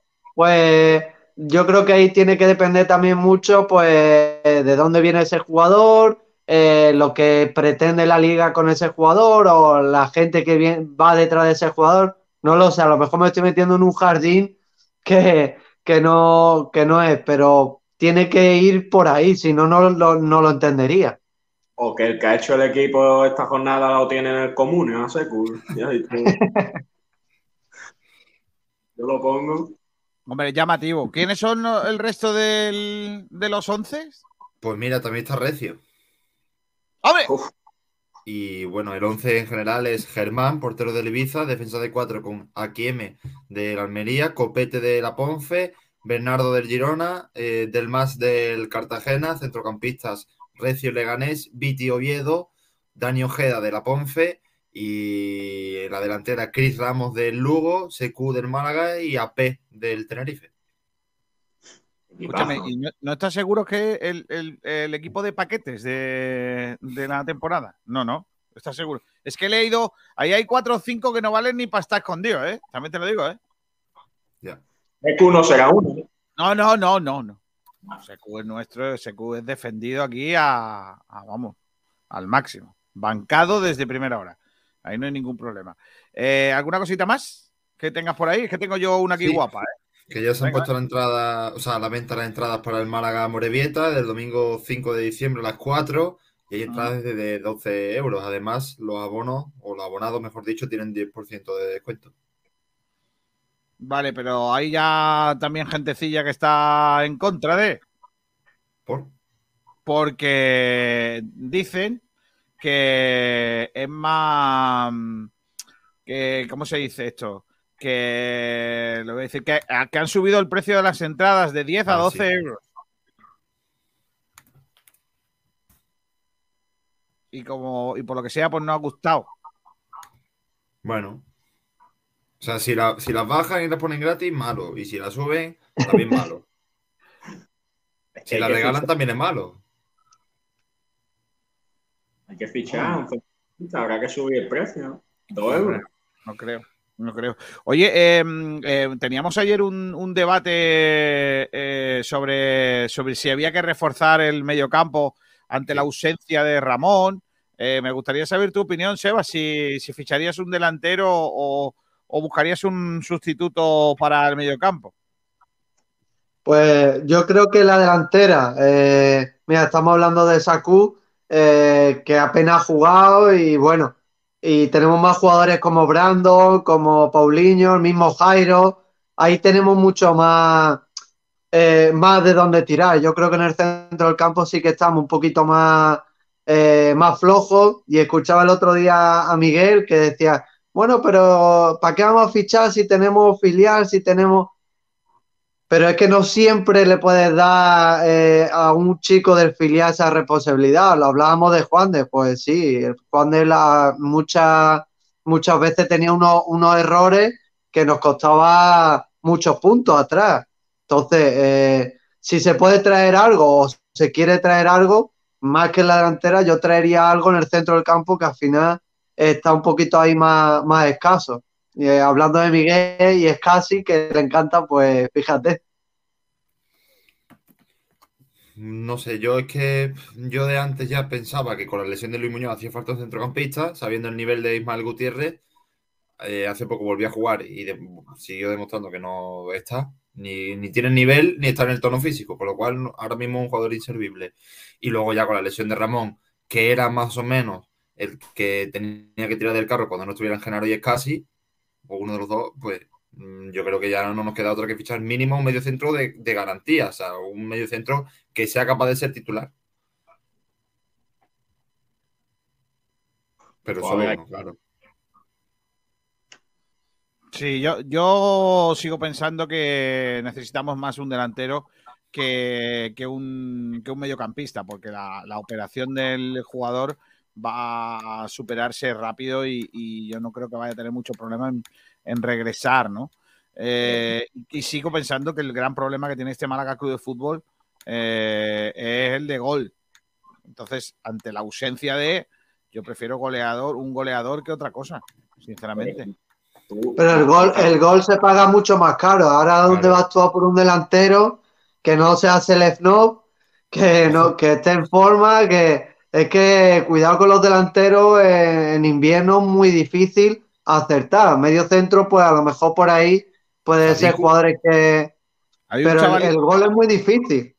Hay un chavalillo que está marcando goles ahora, está empezando Robert Lewandowski. No sé si visteis ayer el gol que marcó de chilena. Me suena.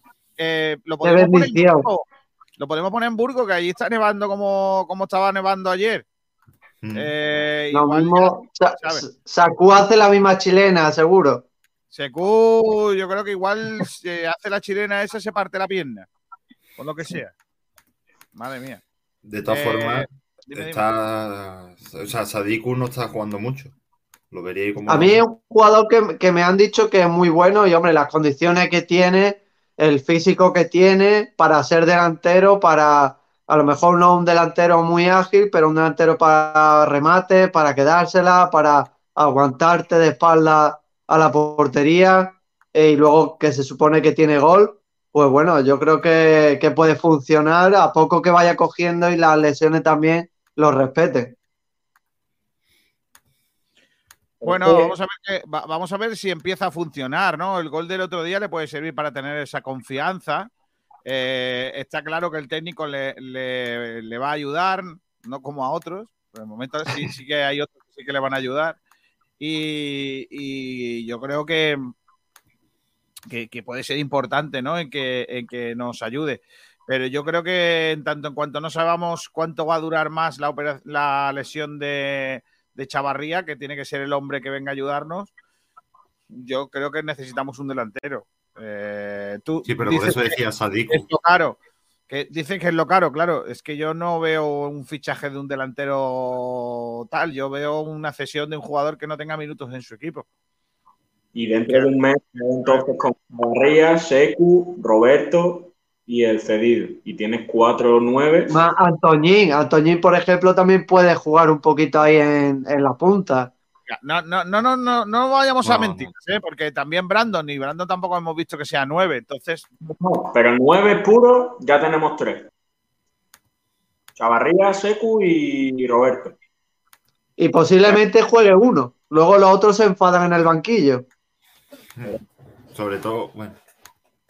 Dice Álvaro Ramos, ¿quién es Lewandowski? Yo solo conozco a Secu. Eh, Francis Rumamor dice, si tuviéramos a Lewandowski no sé qué canción le sacaría, pero quedaría muy Koski. Madre mía. Robert. Le tiraría por Robert, seguro. No, por Lewandowski. Es que Lewandowski. Robert Lewandowski. Tiri, tiri, tiri, tiri, tiri, tiri. Saca el Wikicheli, pero Lewandowski. Claro, eso puede estar bien. Robert Lewandowski. Qué bueno, Lewandowski, claro. Y que lo flipas, dice Roberto, Secu y Chavarría, ¿para qué quieren más? Si viene otro, cuando se recupere Chavarría no vuelve a ir convocado Roberto. Hay otros puestos más flojos en el equipo. Es cuestión de, de necesidades. Ustedes veréis. A ver, es que también, eh, también Kiko, eh, piensa, si jugáramos con dos puntas, que a mí, por ejemplo, un sistema que que me gusta mucho, pues sí creo que sería evidente que necesitamos ya otro. Eh, pero no veo yo a- al Mister jugar con dos delanteros. No, no sé si lo ha hecho esta temporada aún, no, no tengo conciencia de ello. Un punta y un medio punta, es como juega, Ah, básicamente. Eh, un segundo punta. Lo, lo- lo que pasa que volvemos otra vez lo mismo, vamos a ver. Si es que ya no es por, por jugadores, si ya no digo yo por números, es por efectivos que hagan cosas. Es decir, ¿qué le falta al equipo? Gol, ¿no? Pues fichemos a un tío que, haga- que haga goles. ¿No? O- Pero es que a lo mejor para que haga gol hay que llegar con más claridad, no sé, a lo mejor, o tener el centro del campo un poco más cuidado. General. No lo sé, ¿eh? Hay un jugador que está volviendo a recuperar la forma, que es Secu, y hay un jugador que está lesionado, que dentro de un mes se supone que vuelve, que es Chavarría. Entonces, hay que tener un poco de paciencia. Pues entonces no fichemos a nadie, ¿no? No, pero para el mediocentro sí. ¿Por Por qué? ejemplo. Para el mediocentro, para la defensa. Pues ya te dije yo ayer que las cuentas son muy, muy fáciles. Eh, no tenemos a Ramón, pero tenemos a Genaro y a Escasi, más eh, Ismael, los canteranos, y Jozabet. Hombre, No así las. Pero no, no son, no son medio centro, es lo mismo que en la delantera, no son medio centro que tú digas, este es un medio centro que te da, te da no solo en defensa, sino te da construcción de juego.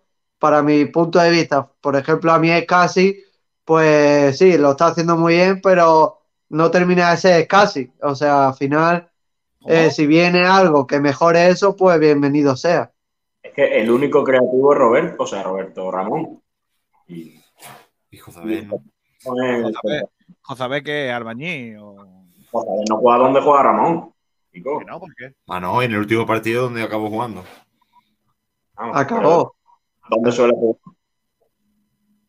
Yo a a Josabé lo veo un poquito más arriba, creo, por las cualidades que tiene. Yo el último partido que recuerdo, Josabé titular en el pivote, fue contra la Ponferradina. Y ya recordáis, 4-0 nos llevamos.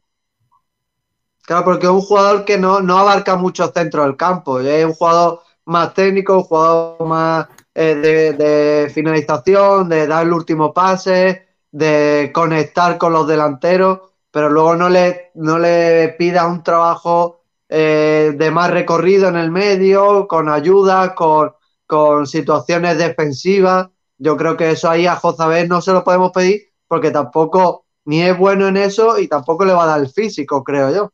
Dice por aquí Jozabel lo que es, no es, es medio centro. No estoy de acuerdo. También dice eh, Lewandowski está vetado por participar en el robo de Dortmund. Efectivamente. Metió. Metió uno, ¿no? O dos. Sí, uno. Mínimo uno. Pero creo. Paso de error. de tacón. Vaya robo, ¿eh? Madre mía. Y también dice por aquí Pedro Padilla una muy buena pregunta. Por cierto, tantos buenos jugadores que ha sacado el Málaga de la cantera en tantos años, ¿por qué no logra sacar un portero decente? ¿Qué falla? Eso digo yo. Pues mira, lo, dijo el otro día Manolo Gaspar, que tiene un, en su proyecto de mejora para el club, tiene la incorporación de, de un, de, un cuerpo específico para porteros, como si dijéramos un coordinador de porteros, ¿no? Eh, no tiene demasiado sentido que en el Málaga salgan otros jugadores y no porteros. Pero es verdad que los jugadores que ha tenido, los porteros que ha tenido el Málaga, yo creo que se han eh, a ver cómo lo diría, se ha apostado por los jugadores erróneos. El, el único portero, digamos, que, que, se apostó, no se apostó por él, por ejemplo, ¿quién es, de los canteranos que han pasado por aquí, eh, de porteros, ¿cuáles son los últimos que han llegado a algún lado? Ah, Pero como que a algún lado, con el primer equipo. No, eh, en el fútbol en general. Está El último- resultando, ¿no? Escandel, el último, ¿no? Aarón, ¿no? Que estaba en el. Sí. A, a Granada, que le han fichado a otro y ya no es titular tampoco. Sí, bueno, pero ha jugado ya, o sea, me refiero, eh, eh, confiaban en él. Por mucho que luego no, pero sigue siendo un portero de primera división que ha jugado 10 partidos, 8, 6 o lo que fuera. Sí, pero le, le han dado la oportunidad y el tío no ha cumplido, ¿eh? También te lo digo. Bueno, pero está en una plantilla primera. Es que otro no creo que llegue a ese nivel, sinceramente. Y yo creo que el resto de los porteros que hemos visto eh, en la cantera, eh, se apostaron por ellos en su día, se han equivocado, porque eh, ninguno de ellos de verdad eh, se apostó. Yo siempre he dicho que en la época de Casado y todo eso, el mejor portero que tenía el Málaga en la cantera era Javi Cuenca. Y que después el chaval ha tenido mala suerte porque se ha roto la rodilla y, y tal, pero creo que entonces no se apostó por el mejor y se sigue, se sigue haciendo, porque yo creo que el mejor de la cantera, eh, no conozco al chaval este jovencito eh, que viene por detrás, no, hay otro más por detrás que viene del cadete, me parece que es, que me hablan muy bien de él, Eh, no sé hasta dónde puede llegar, pero por ejemplo, creo que el mejor es Stringhall y a Stringhall no lo ponen. Ahora está lesionado, sí, pero cuando estaba es que en, el primer equipo de la cantera del, eh, es que no, lo- no le daban minutos y en cambio si ponían a Gonzalo y todos estos que yo siempre lo he visto por debajo de su nivel. La, la portería es que es muy difícil. Eso que, que comenta que quiere Manolo meter un cuerpo más específico para porteros, pues yo creo que los grandes clubes trabajan así, eh, teniendo, cuidando esa posición un poquito más. Yo creo que sí, que también el simple hecho de no tener una ciudad deportiva es que eso complica muchísimo el trabajo de cantera. Ahora, ¿dónde, dónde metes tú eh, un día, eh, los martes, por ejemplo, a entrenar a todos los cadetes bien trabajado, no media hora con un cachito de campo y sin jugadores y sin material. Es que es muy difícil. Yo creo que una vez tengamos esa ciudad deportiva y se pueda complementar un poquito más, porque talento siempre hay. Yo siempre veo chicos en la cantera que al final son porterazos, pero claro, no es lo que dice Sebastián, Sí. ¿no crees que falta o ha faltado en estos últimos años, igual que si ha habido eh, una decisión con los jugadores mm, de campo eh, de apostar por ellos, de apostar por un portero? Que ha faltado esa decisión. Porque yo creo que es que no habría nivel. Es que es muy difícil. Es que fíjate, la, la posición de portero eh, para un entrenador es lo que más miedo nos da. Yo casi siempre que he ido a un club, lo primero que miro es el portero. Porque es que te puede, te puede dar muchas cosas, mucha seguridad a tu defensa. Aunque no sea un tío que no pare, pero te da esa seguridad de, bueno, si fallamos, pues está este. Si tú vas a un club y ves que lo que hay es eh, no da el nivel para la categoría, pues tendrás que buscar fuera y eso es lo que, que han hecho. Al final el portero eh, es muy importante y, es una de las primeras cosas que el entrenador tiene que ver. Si ve que no tiene nivel, eh, va a hacer todo lo posible para, para traer a alguien de fuera. Bueno, vamos a ver. Aquí hay algunos oyentes que nos comentan eh, algunos nombres de jugadores de la cantera que han ido saliendo. Calatayud fue el último. Bueno, Manolo Reina. Ahí, eh, yo creo que Manolo Reina fue el último, ¿no?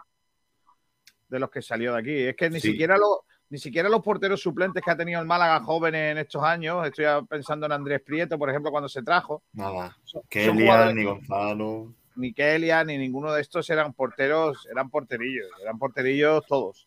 De hecho, yo Eh, no veo a, ninguno de eh, ellos como, como profesionales de gran nivel. Yo creo que este problema también lo tiene un poco no solo el Málaga, sino muchos clubes. Pues el otro día escuchaba hablar a Paco Gémez y decía que los porteros cada vez paran menos. Sí, y a Cañizares también lo escuchaba en la COPE hablar sobre los porteros, eh, los fallos que estamos viendo en primera división, de, de- de que no blocan ya el balón, ya suelen despegar, despejar eh, de puño casi constantemente.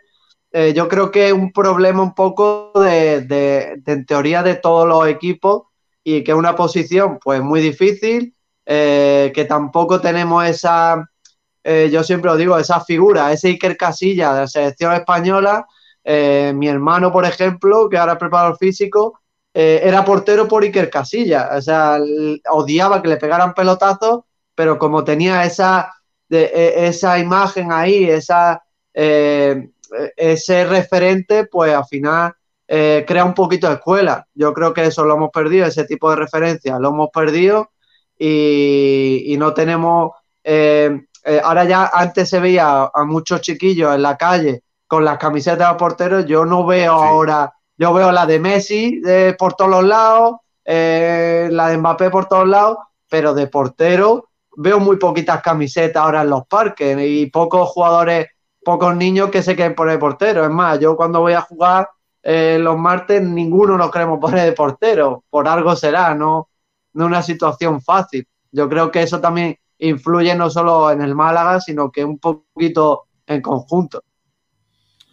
Lo mejor es los, los exporteros que no se quieren poner de portero en las pachanguitas ya. Eso ya me empieza a preocupar mucho. ¿eh? Yo conozco porteros profesionales que cuando jugamos con ellos la pachanguita dicen, no, yo de portero no, que ya me he tirado muchas veces, ya he pegado bastante panzazos. Dice Pedro Padilla, la portería era, es muy importante, la academia tendrá que incidir más y más viendo cómo salen los jugadores en casi todas las líneas, menos en la portería. Para mí es el eh, muy importante eh, base para un equipo. Eh, y Dani Martín sube un 20% esa estadística mínima. Madre mía, madre mía. ¿Cómo estamos? Bueno, Pedrito, eh, si no hay mensajes, vamos a la entrevista que tenemos por aquí prevista del futsal, ¿no? Vamos. Y vamos a despedir a Pablo del Pino y a Sebastián Alba- a Álvarez. Seba, gracias. Nada, muchas gracias a vosotros. Un abrazo fuerte, crack. Hasta luego. Un abrazo. Hasta luego. Eh, Pedri- eh, del Pino. Ya, ya vamos hablando, ¿eh? Cuídate mucho. Y tú, y tú, Kiko, que cada día me acuesto preocupado por ti. Sí, hombre, tú siempre piensas un, pensamiento, pero no te acuestes pensando en mí. Tú, tú hazlo una mejilla antes. de acostarte, ¿eh? Que no hay cosas que no por las que no paso, ¿eh? Realmente lo digo. Así que, que nada. Anda, cuídate mucho del pino. Hasta luego. Venga, vamos con la entrevista que tenemos por aquí prevista en el día de hoy, porque ¿a quién vamos a entrevistar, Pedrito? Pues a Ana Mayoral, jugadora del Atlético Torcal. Ah, mira. Estamos hablando que el Atlético Torcal está en un gran momento de la temporada, eh, haciendo historia, porque este pasado fin de semana consiguieron al fin eh, la, la primera victoria histórica del fútbol malagueño, la máxima categoría del fútbol sala femenino, Pedro. Sala femenino, correcto. Entonces, bueno, pues vamos a tener, de hecho, una malagueña. Así que a ver qué nos cuenta y cómo se siente después de, de este logro. Pues sí, ya tenemos por aquí a, An- a Anita, como se le conoce deportivamente. Hola, Ana, ¿qué tal? Muy buenas. Hola, buenas, ¿qué tal? Primero que nada, enhorabuena, ¿no? Porque ha costado, pero ya ha llegado la primera victoria de la temporada histórica para el fútbol malagueño. Sí, la verdad que hemos tardado un poco, pero bueno, ya lo hemos conseguido. Cuéntanos un poquito cómo, cómo fue eh, ese triunfo y en qué momento está el equipo. Bueno, pues nosotras fuimos a Elche sabiendo que era un rival directo y que, bueno, teníamos que sacar los tres puntos de allí sí o. Y al final el partido se nos puso de cara. Empezamos 1 1-0, después metimos dos, el tercero, nos pusimos 3-0. Y ya ellas, bueno, empezaron a apretar un poco, pero al final nos pusimos 4-3 y conseguimos ganar el partido. Y la verdad que ahora mismo, pues, el equipo está muy bien. Tenemos una buena racha y queremos seguir así. Bueno, tú marcaste tres goles y has sido incluida en el quinteto ideal de la jornada. ¿Cómo te sientes? Bueno, pues la verdad que muy contenta, eh, no solo por los tres puntos, sino también porque, bueno, es complicado que te metan ahí y, bueno, muy contenta. Estos tres puntos son muy importantes para, para la temporada. ¿Qué significa esta primera victoria? Pues esta primera victoria la verdad que nos da ánimo para seguir porque llevábamos una mala racha y ya teníamos falta de confianza y tal, pero bueno, esto bueno, da un poquito más de confianza para conseguir más puntos y al final tenemos que conseguir eh, el objetivo de permanecer en la categoría. Hemos visto que sois un equipo muy joven, donde hay mucho talento, pero donde para consolidar el bloque, para considerar el equipo, necesitáis mantener la categoría, ¿no? Y, y- y por eso es tan complicado y tan importante, ¿no? Sí, porque al final hicimos algunos fichajes a principio de temporada, pero no, no han seguido con nosotros, entonces somos las mismas que el mismo equipo del año pasado y en una categoría con tanto talento como es Primera División es un poco complicado. Pero bueno, ahí estamos. Eh, tenéis ahora un calendario complicadísimo, ¿no? Móstoles cuarto, Alcorcón tercero y Pescado Rubén Burelas segundo. O sea, vaya calendario, ¿eh? Sí, la verdad que vienen tres partidos bastante intensos, pero bueno, vamos a... Nosotros siempre salimos a ganar los partidos y a ver si conseguimos sacar algunos puntos. ¿Cómo, ¿Cómo estáis en casa? ¿Está yendo la gente? ¿Os gustaría que hubiese más apoyo? La verdad que yo estoy viendo el Guadalajara bastante lleno eh, con comparación con el año pasado, bueno, con el COVID y tal, pero después cuando quitaban las restricciones venía poquilla gente, pero este año la gente sigue, mm, nos está apoyando bastante y está viniendo bastante gente a vernos.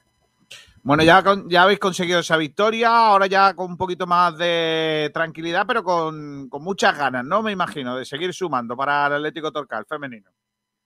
Claro, eh, hemos conseguido la primera victoria, yo espero que sea de muchas porque la temporada es muy larga, estamos en la jornada 8, bueno, ahora vamos a pasar a la 9 y espero que consigamos más victorias para conseguir permanecer en la categoría. Oye, Ana, que eh, a ti, en el futsal también cuando hay un gol, cuando hay un hat-trick, ¿te regalan el balón o no? La verdad que no, no me lo dieron. Te lo tenían que haber dado, ¿eh? Porque, joder, que hace uno el hat-trick de la primera victoria del año y tal, eh, tiene ese balón hay que guardarlo, ¿eh? Hubiera estado bien, la verdad, pero no. Ay, Dios mío de mi vida. Bueno, eh, lógicamente para ti en lo personal fue una jornada muy especial, pero también eh, eh, hay que ser consciente de que es la primera victoria de un equipo femenino de futsal en primera división en Málaga, ¿no? Estáis haciendo historia cada jornada. Sí, eh, nosotros pues estamos mm, flipando, por así decir, porque el año pasado ya conseguimos ese ascenso que fue muy complicado y este año en la primera categoría ya hemos conseguido esa victoria que tanto esperábamos y la verdad que ha sido difícil, pero ya la hemos conseguido. Bueno, pues eh, ¿cuándo jugáis esta semana? ¿Es sábado? El sábado a las seis y media en Guadalajara. Pues hay que invitar a todos a que vaya a animaros, a echar una mano, a participar y a, y a colaborar en que se, se consiga una nueva victoria, aunque va a ser muy complicada contra el Móstoles. Anita, muchas gracias, mucha suerte, ¿eh? Muchas gracias. Hasta luego, adiós. Adiós, pues ahí estaba Anita, eh, Ana Mayoral, jugadora del eh, conjunto del eh, eh, futsal Atlético Torcal femenino que conseguía ese objetivo de la primera victoria de la temporada, eh, la primera victoria de un equipo malagueño en la máxima división, la máxima categoría del futsal nacional. Pedrito, ahora tenemos entrevista guapa, ¿eh? Vale, Pedrito pasa de mí, a lo mejor, por lo que sea. No, no, ahora, ahora. No pasa nada. Ay, ay, ay, ay, ay. Voy a leer un último mensaje. Dice, Rico, ¿es verdad que coleccionabas estampas de fútbol? Yo tengo un par de estampas de cuando mi padre era un chiquillo. Por si la quieres, te la regalo. Creo que son de los años 50. Tengo que buscarlas. Hombre, búscalas. Las guardo ahí, claro que colecciono. Yo colecciono todavía álbumes de cromos de años ant- anteriores, hombre, claro. Tengo ahí. Tengo, mira, uno de los mejores regalos que me, ha he- me han hecho últimamente, eh, aparte de ese dossier que nos. Bueno, dossier, esas grabaciones del Estadio de la Rosaleda que nos prestaron el otro día, eh, ha sido un álbum, bueno, un libro con todos los álbumes de cromos editados de todos los mundiales de fútbol desde que hay cromos. Me lo regaló mi hermano y lo tengo ahí, que es una cosa de locos. Me parece una Sale cosa maravilloso. Sale Macanaki, salen todos. Sale Macanaki. Eh, claro que sí. Eres muy tonto, que lo sepas. Bueno, eh, vamos a. Yo creo que ahora tengo que saber yo cómo se hace esto. Eh, lo de la entrevista que tenemos por aquí. Eh, a ver cómo, lo, cómo la, la pongo. Porque tenemos entrevista guapa ahora, sí, tenemos entrevista con Sole López, que bueno, ahora mismo está concentrada con las guerreras para en la previa para este Mundial 2021, en el que también participarán otras dos jugadoras del Costa, como son Merche Castellanos y Silvia Arderius. Entonces hemos hablado con ella, con la malagueña, y bueno, pues confiesa que, está muy contenta de estar eh, con la selección. Además, también valora un poquito, aunque no se ha querido meter mucho de lleno en, el- en ese tema, pero ha valorado un poquito eh, el tema del cambio del entrenador, del seleccionador. Mm, Ya, eh, a ver cómo, cómo puedo hacer para ponerlo, porque no, no encuentro el botón, básicamente, para compartir la, la entrevista eh, con nuestro, de nuestros mm, que hemos hecho esta mañana. Eh, y a ver si, a ver si puedo. Eh, mm, a ver si soy capaz de encontrarlo. Compartiendo pantalla podemos. Ya, Otra opción. Pero no sé si puedo. No, lo desconozco. A ver. Si es ¿Tú puedes compartiendo pantalla, sí. pantalla? Hombre. Mira. A ver, compartir pantalla. Dice Rumbamor que dónde venden la colección de álbumes esos. Pues mm, eh, me imagino que por Amazon. es por Ahora mismo estoy compartiendo, ¿cierto? Sí. Pues entonces le- aquí tenemos.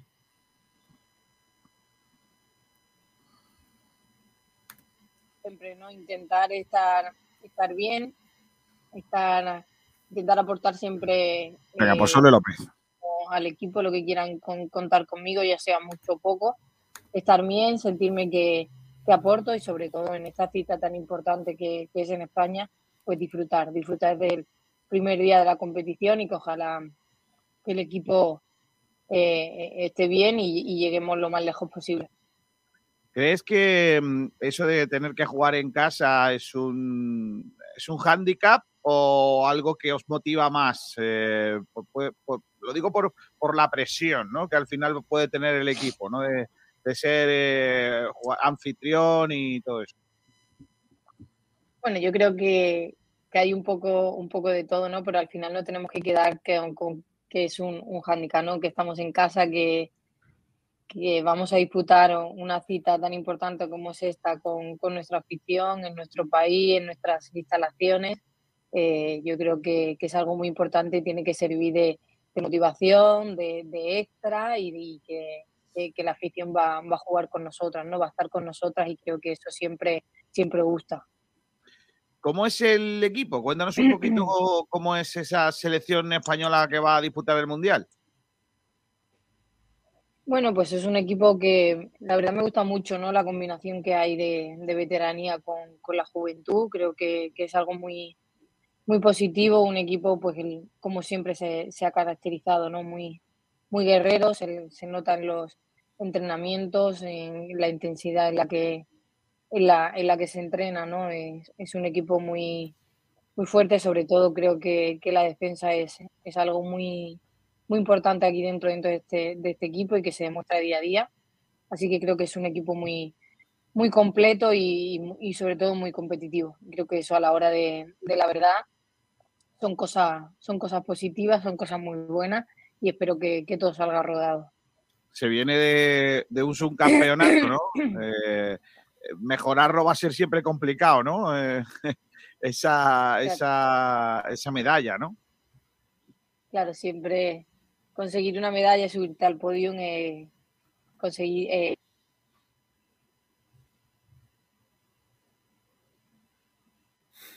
lo está consiguiendo. Ay, que te que perdemos. toda... ¿Me escuchas? Ahora, ahora, ahora. Eso, lo que te decía, que, que- que el equipo está trabajando muy bien, el equipo está muy, muy concienciado y, y- y, bueno, sobre todo ir día a día, paso a paso y, y lo que he dicho antes, intentemos llegar lo, lo más lejos posible e intentar por lo menos igualar lo de, lo de Japón. Eh, eh, lógicamente, eh, jugar en casa es un matiz importante, pero ¿cuáles son las eh, favoritas? ¿A, a quién hay que temer un poquito en esta, en esta competición?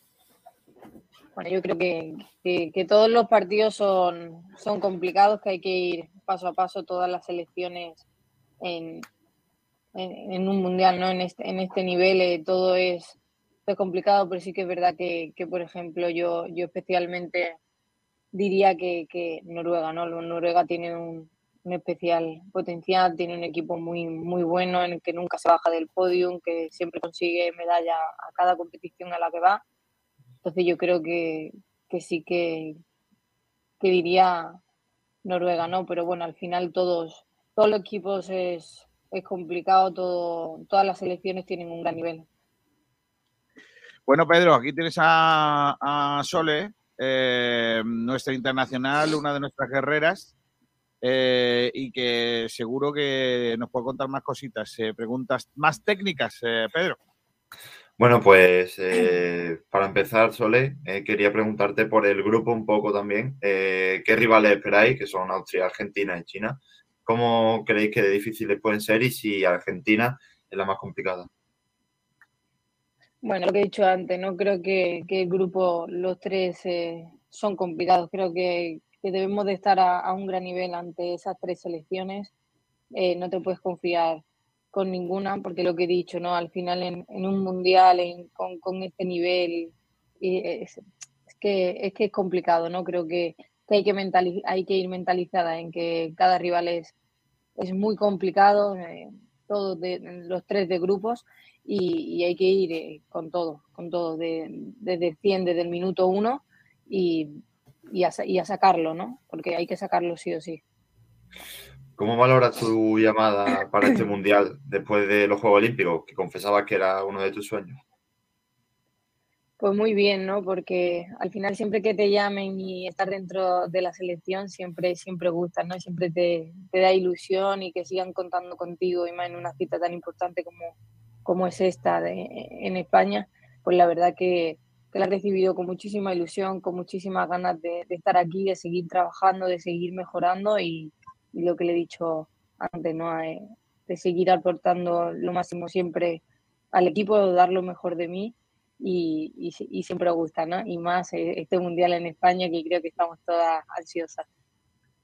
También quería preguntarte por el cambio en el banquillo. Eh, ¿Entendiste la destitución de Carlos Viver? ¿Cómo? Que si entendiste la destitución de Carlos Viver.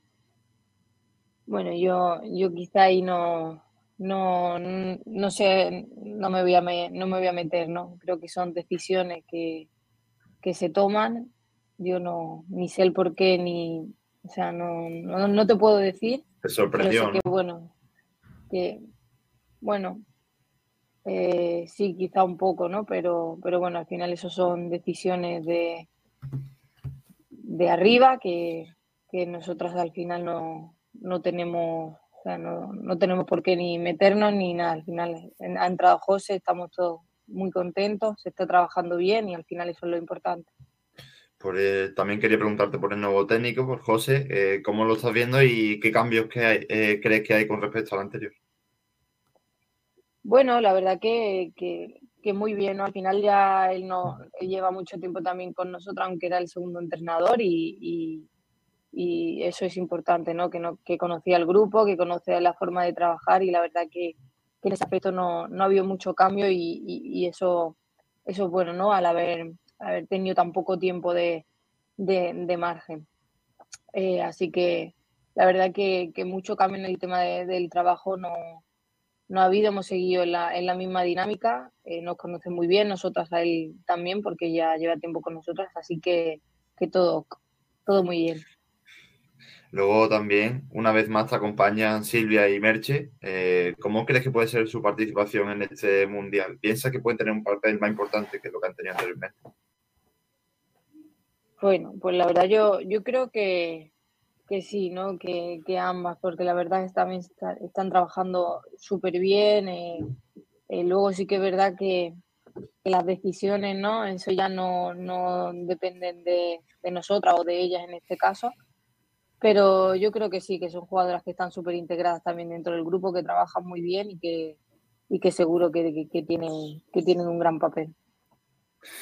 Vale, eh, luego también quería preguntarte por el equipo en general, eh, ¿cuáles son o crees que son las claves de este equipo de cara al Mundial sin desvelar nada? Claro, Bueno, yo creo que, que como siempre, ¿no? El, la defensa, que creo que es un fuerte, eh, un fuerte de, dentro de este equipo y, luego salir a, correr, ¿no? Creo que, que eso puede ser la clave, que mientras yo creo que los partidos estemos eh, bien en defensa, tendremos muchas posibilidades de, de seguir adelante y de, y de conseguir cosas, cosas positivas. quería preguntarte también por el Costa, ¿cómo crees que afecta este Mundial, eh, este parón, eh, Liga y al equipo? Pues yo creo que, que, venía bien, ¿no? Después de, de esta maratón que hemos tenido también de partidos, de competiciones y, sobre todo de carga, este pequeño parón, ¿no? Las pequeñas vacaciones que, que se vaya a tener, yo creo que viene bien tanto físicamente como psicológicamente para, para resetear, para volver a cargarte de pilas, para afrontar el resto, el resto de año que queda. Y yo creo que, que es positivo, ¿no? Creo que, que viene bien a todos para eso, sobre todo cargar, cargar las pilas, la- el cuerpo, la mente y, y pegar un achuchón fuerte para, para todo lo que viene. Oye, Sole, eh, este año lo hablamos el otro día también con tu entrenador, ¿no? Con, con él y, y le preguntábamos si el principal hándicap de este año de, del Costa del Sol es eh, probablemente eh, pues esa situación, ¿no? De, de, los éxitos conseguidos. Es decir, que repetirlo va a ser complicado, que vosotros mismos os habéis puesto un listón muy alto, ¿no? Que, eh, eh, ¿Tú crees que ese puede ser un poco el hándicap para, para esta temporada?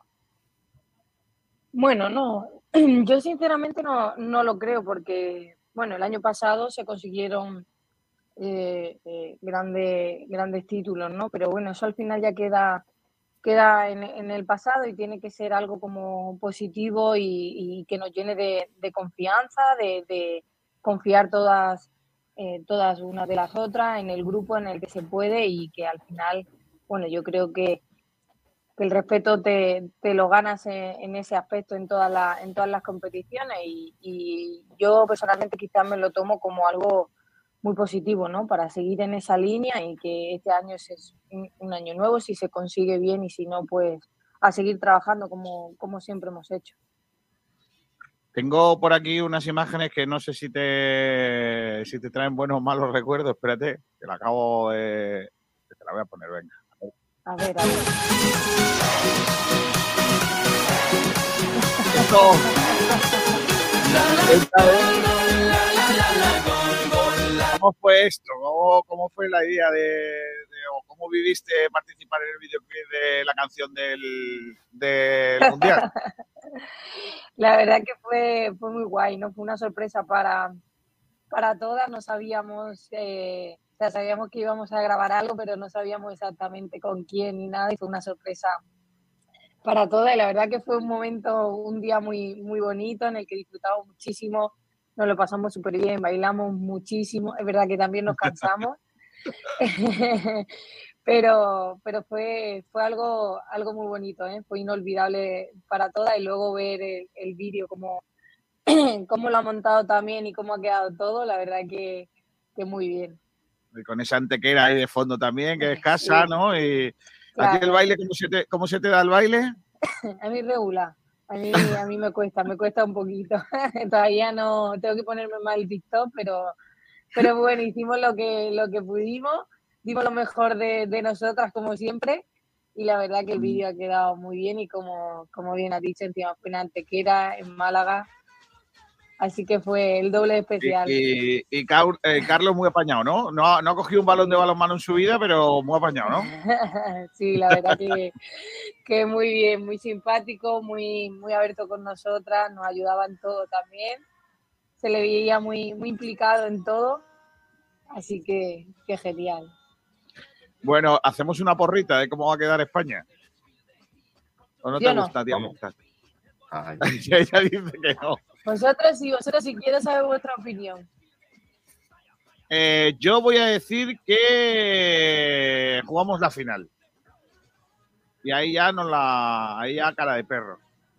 Yo digo que caemos en semi. ¿Qué dices, Pedro? Pues ya, hombre, Pedro, hijo. Pero, Pedro, no me seas así, Pedro, por hombre. favor. Pero vamos Sí. a ver, con, con esta música y con este ritmo, y tú me dices que vamos, vamos a ver, vamos a ver. ¿Y quién, entonces quién gana? Gana Noruega. No, Los noruegas no van a dar el día, ¿no? Vale, vale, Sí. bien. Oye, eh, Sole, este fin de semana ya hay eh, un partidito y eso, ¿no? Porque ya estarás cansado de entrenamiento, querrás un poquito de marcha, ¿no? Un poquito de, de partidos ya en condiciones, ¿no? Sí, este, este fin de semana tenemos partido de, de preparación también, tenemos tres partidos. Empezamos el viernes y la verdad que bien, yo creo que, va a venir muy bien para examinar a- al equipo, para ver en qué punto nos encontramos y, para seguir, para seguir trabajando sobre todo. Bueno, te deseamos lo mejor a ti, a todas las chicas, a todo el equipo español, que sabes que desde Málaga te seguimos eh, a todas en general y a las malagueñas más, pero y ojalá, ojalá que estemos hablando aquí dentro de unos días de que España consigue metal, que estáis en esa final que yo eh, eh, barrunto, eso espero, y, y que te veamos por aquí dentro de poco eh, con la medalla colgada al cuello. Muchas gracias. Genial, muchas gracias a vosotros, un saludo grande. Hasta luego. Ponemos la musiquita, ¿no, Pedrito? Para terminar, ¿no? Que ya que vamos a disfrutar de las muchachas bailando y de. Vamos a poner la canción del Mundial de España. Vamos allá. Hasta luego, Sole.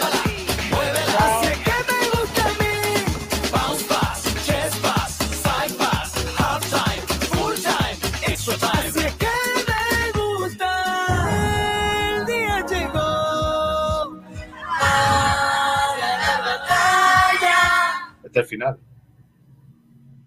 Ya está. Ah, ¿que lo quieres que lo ponga entero? No, no, no. Eh, creía que decía que lo iba a poner de nuevo, entonces. No, no, bueno, para terminar así. O si quieres lo pongo entero y nos vamos. Venga, vamos a ponerlo entero y nos vamos. Venga, adiós. Hasta mañana a todos, ¿eh? Venga. Hasta mañana. Adiós.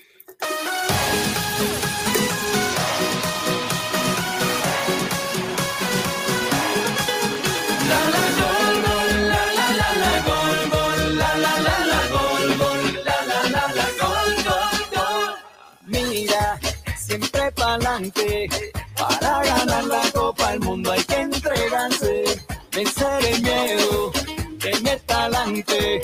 Para alcanzar el cielo hay que soñar en grande.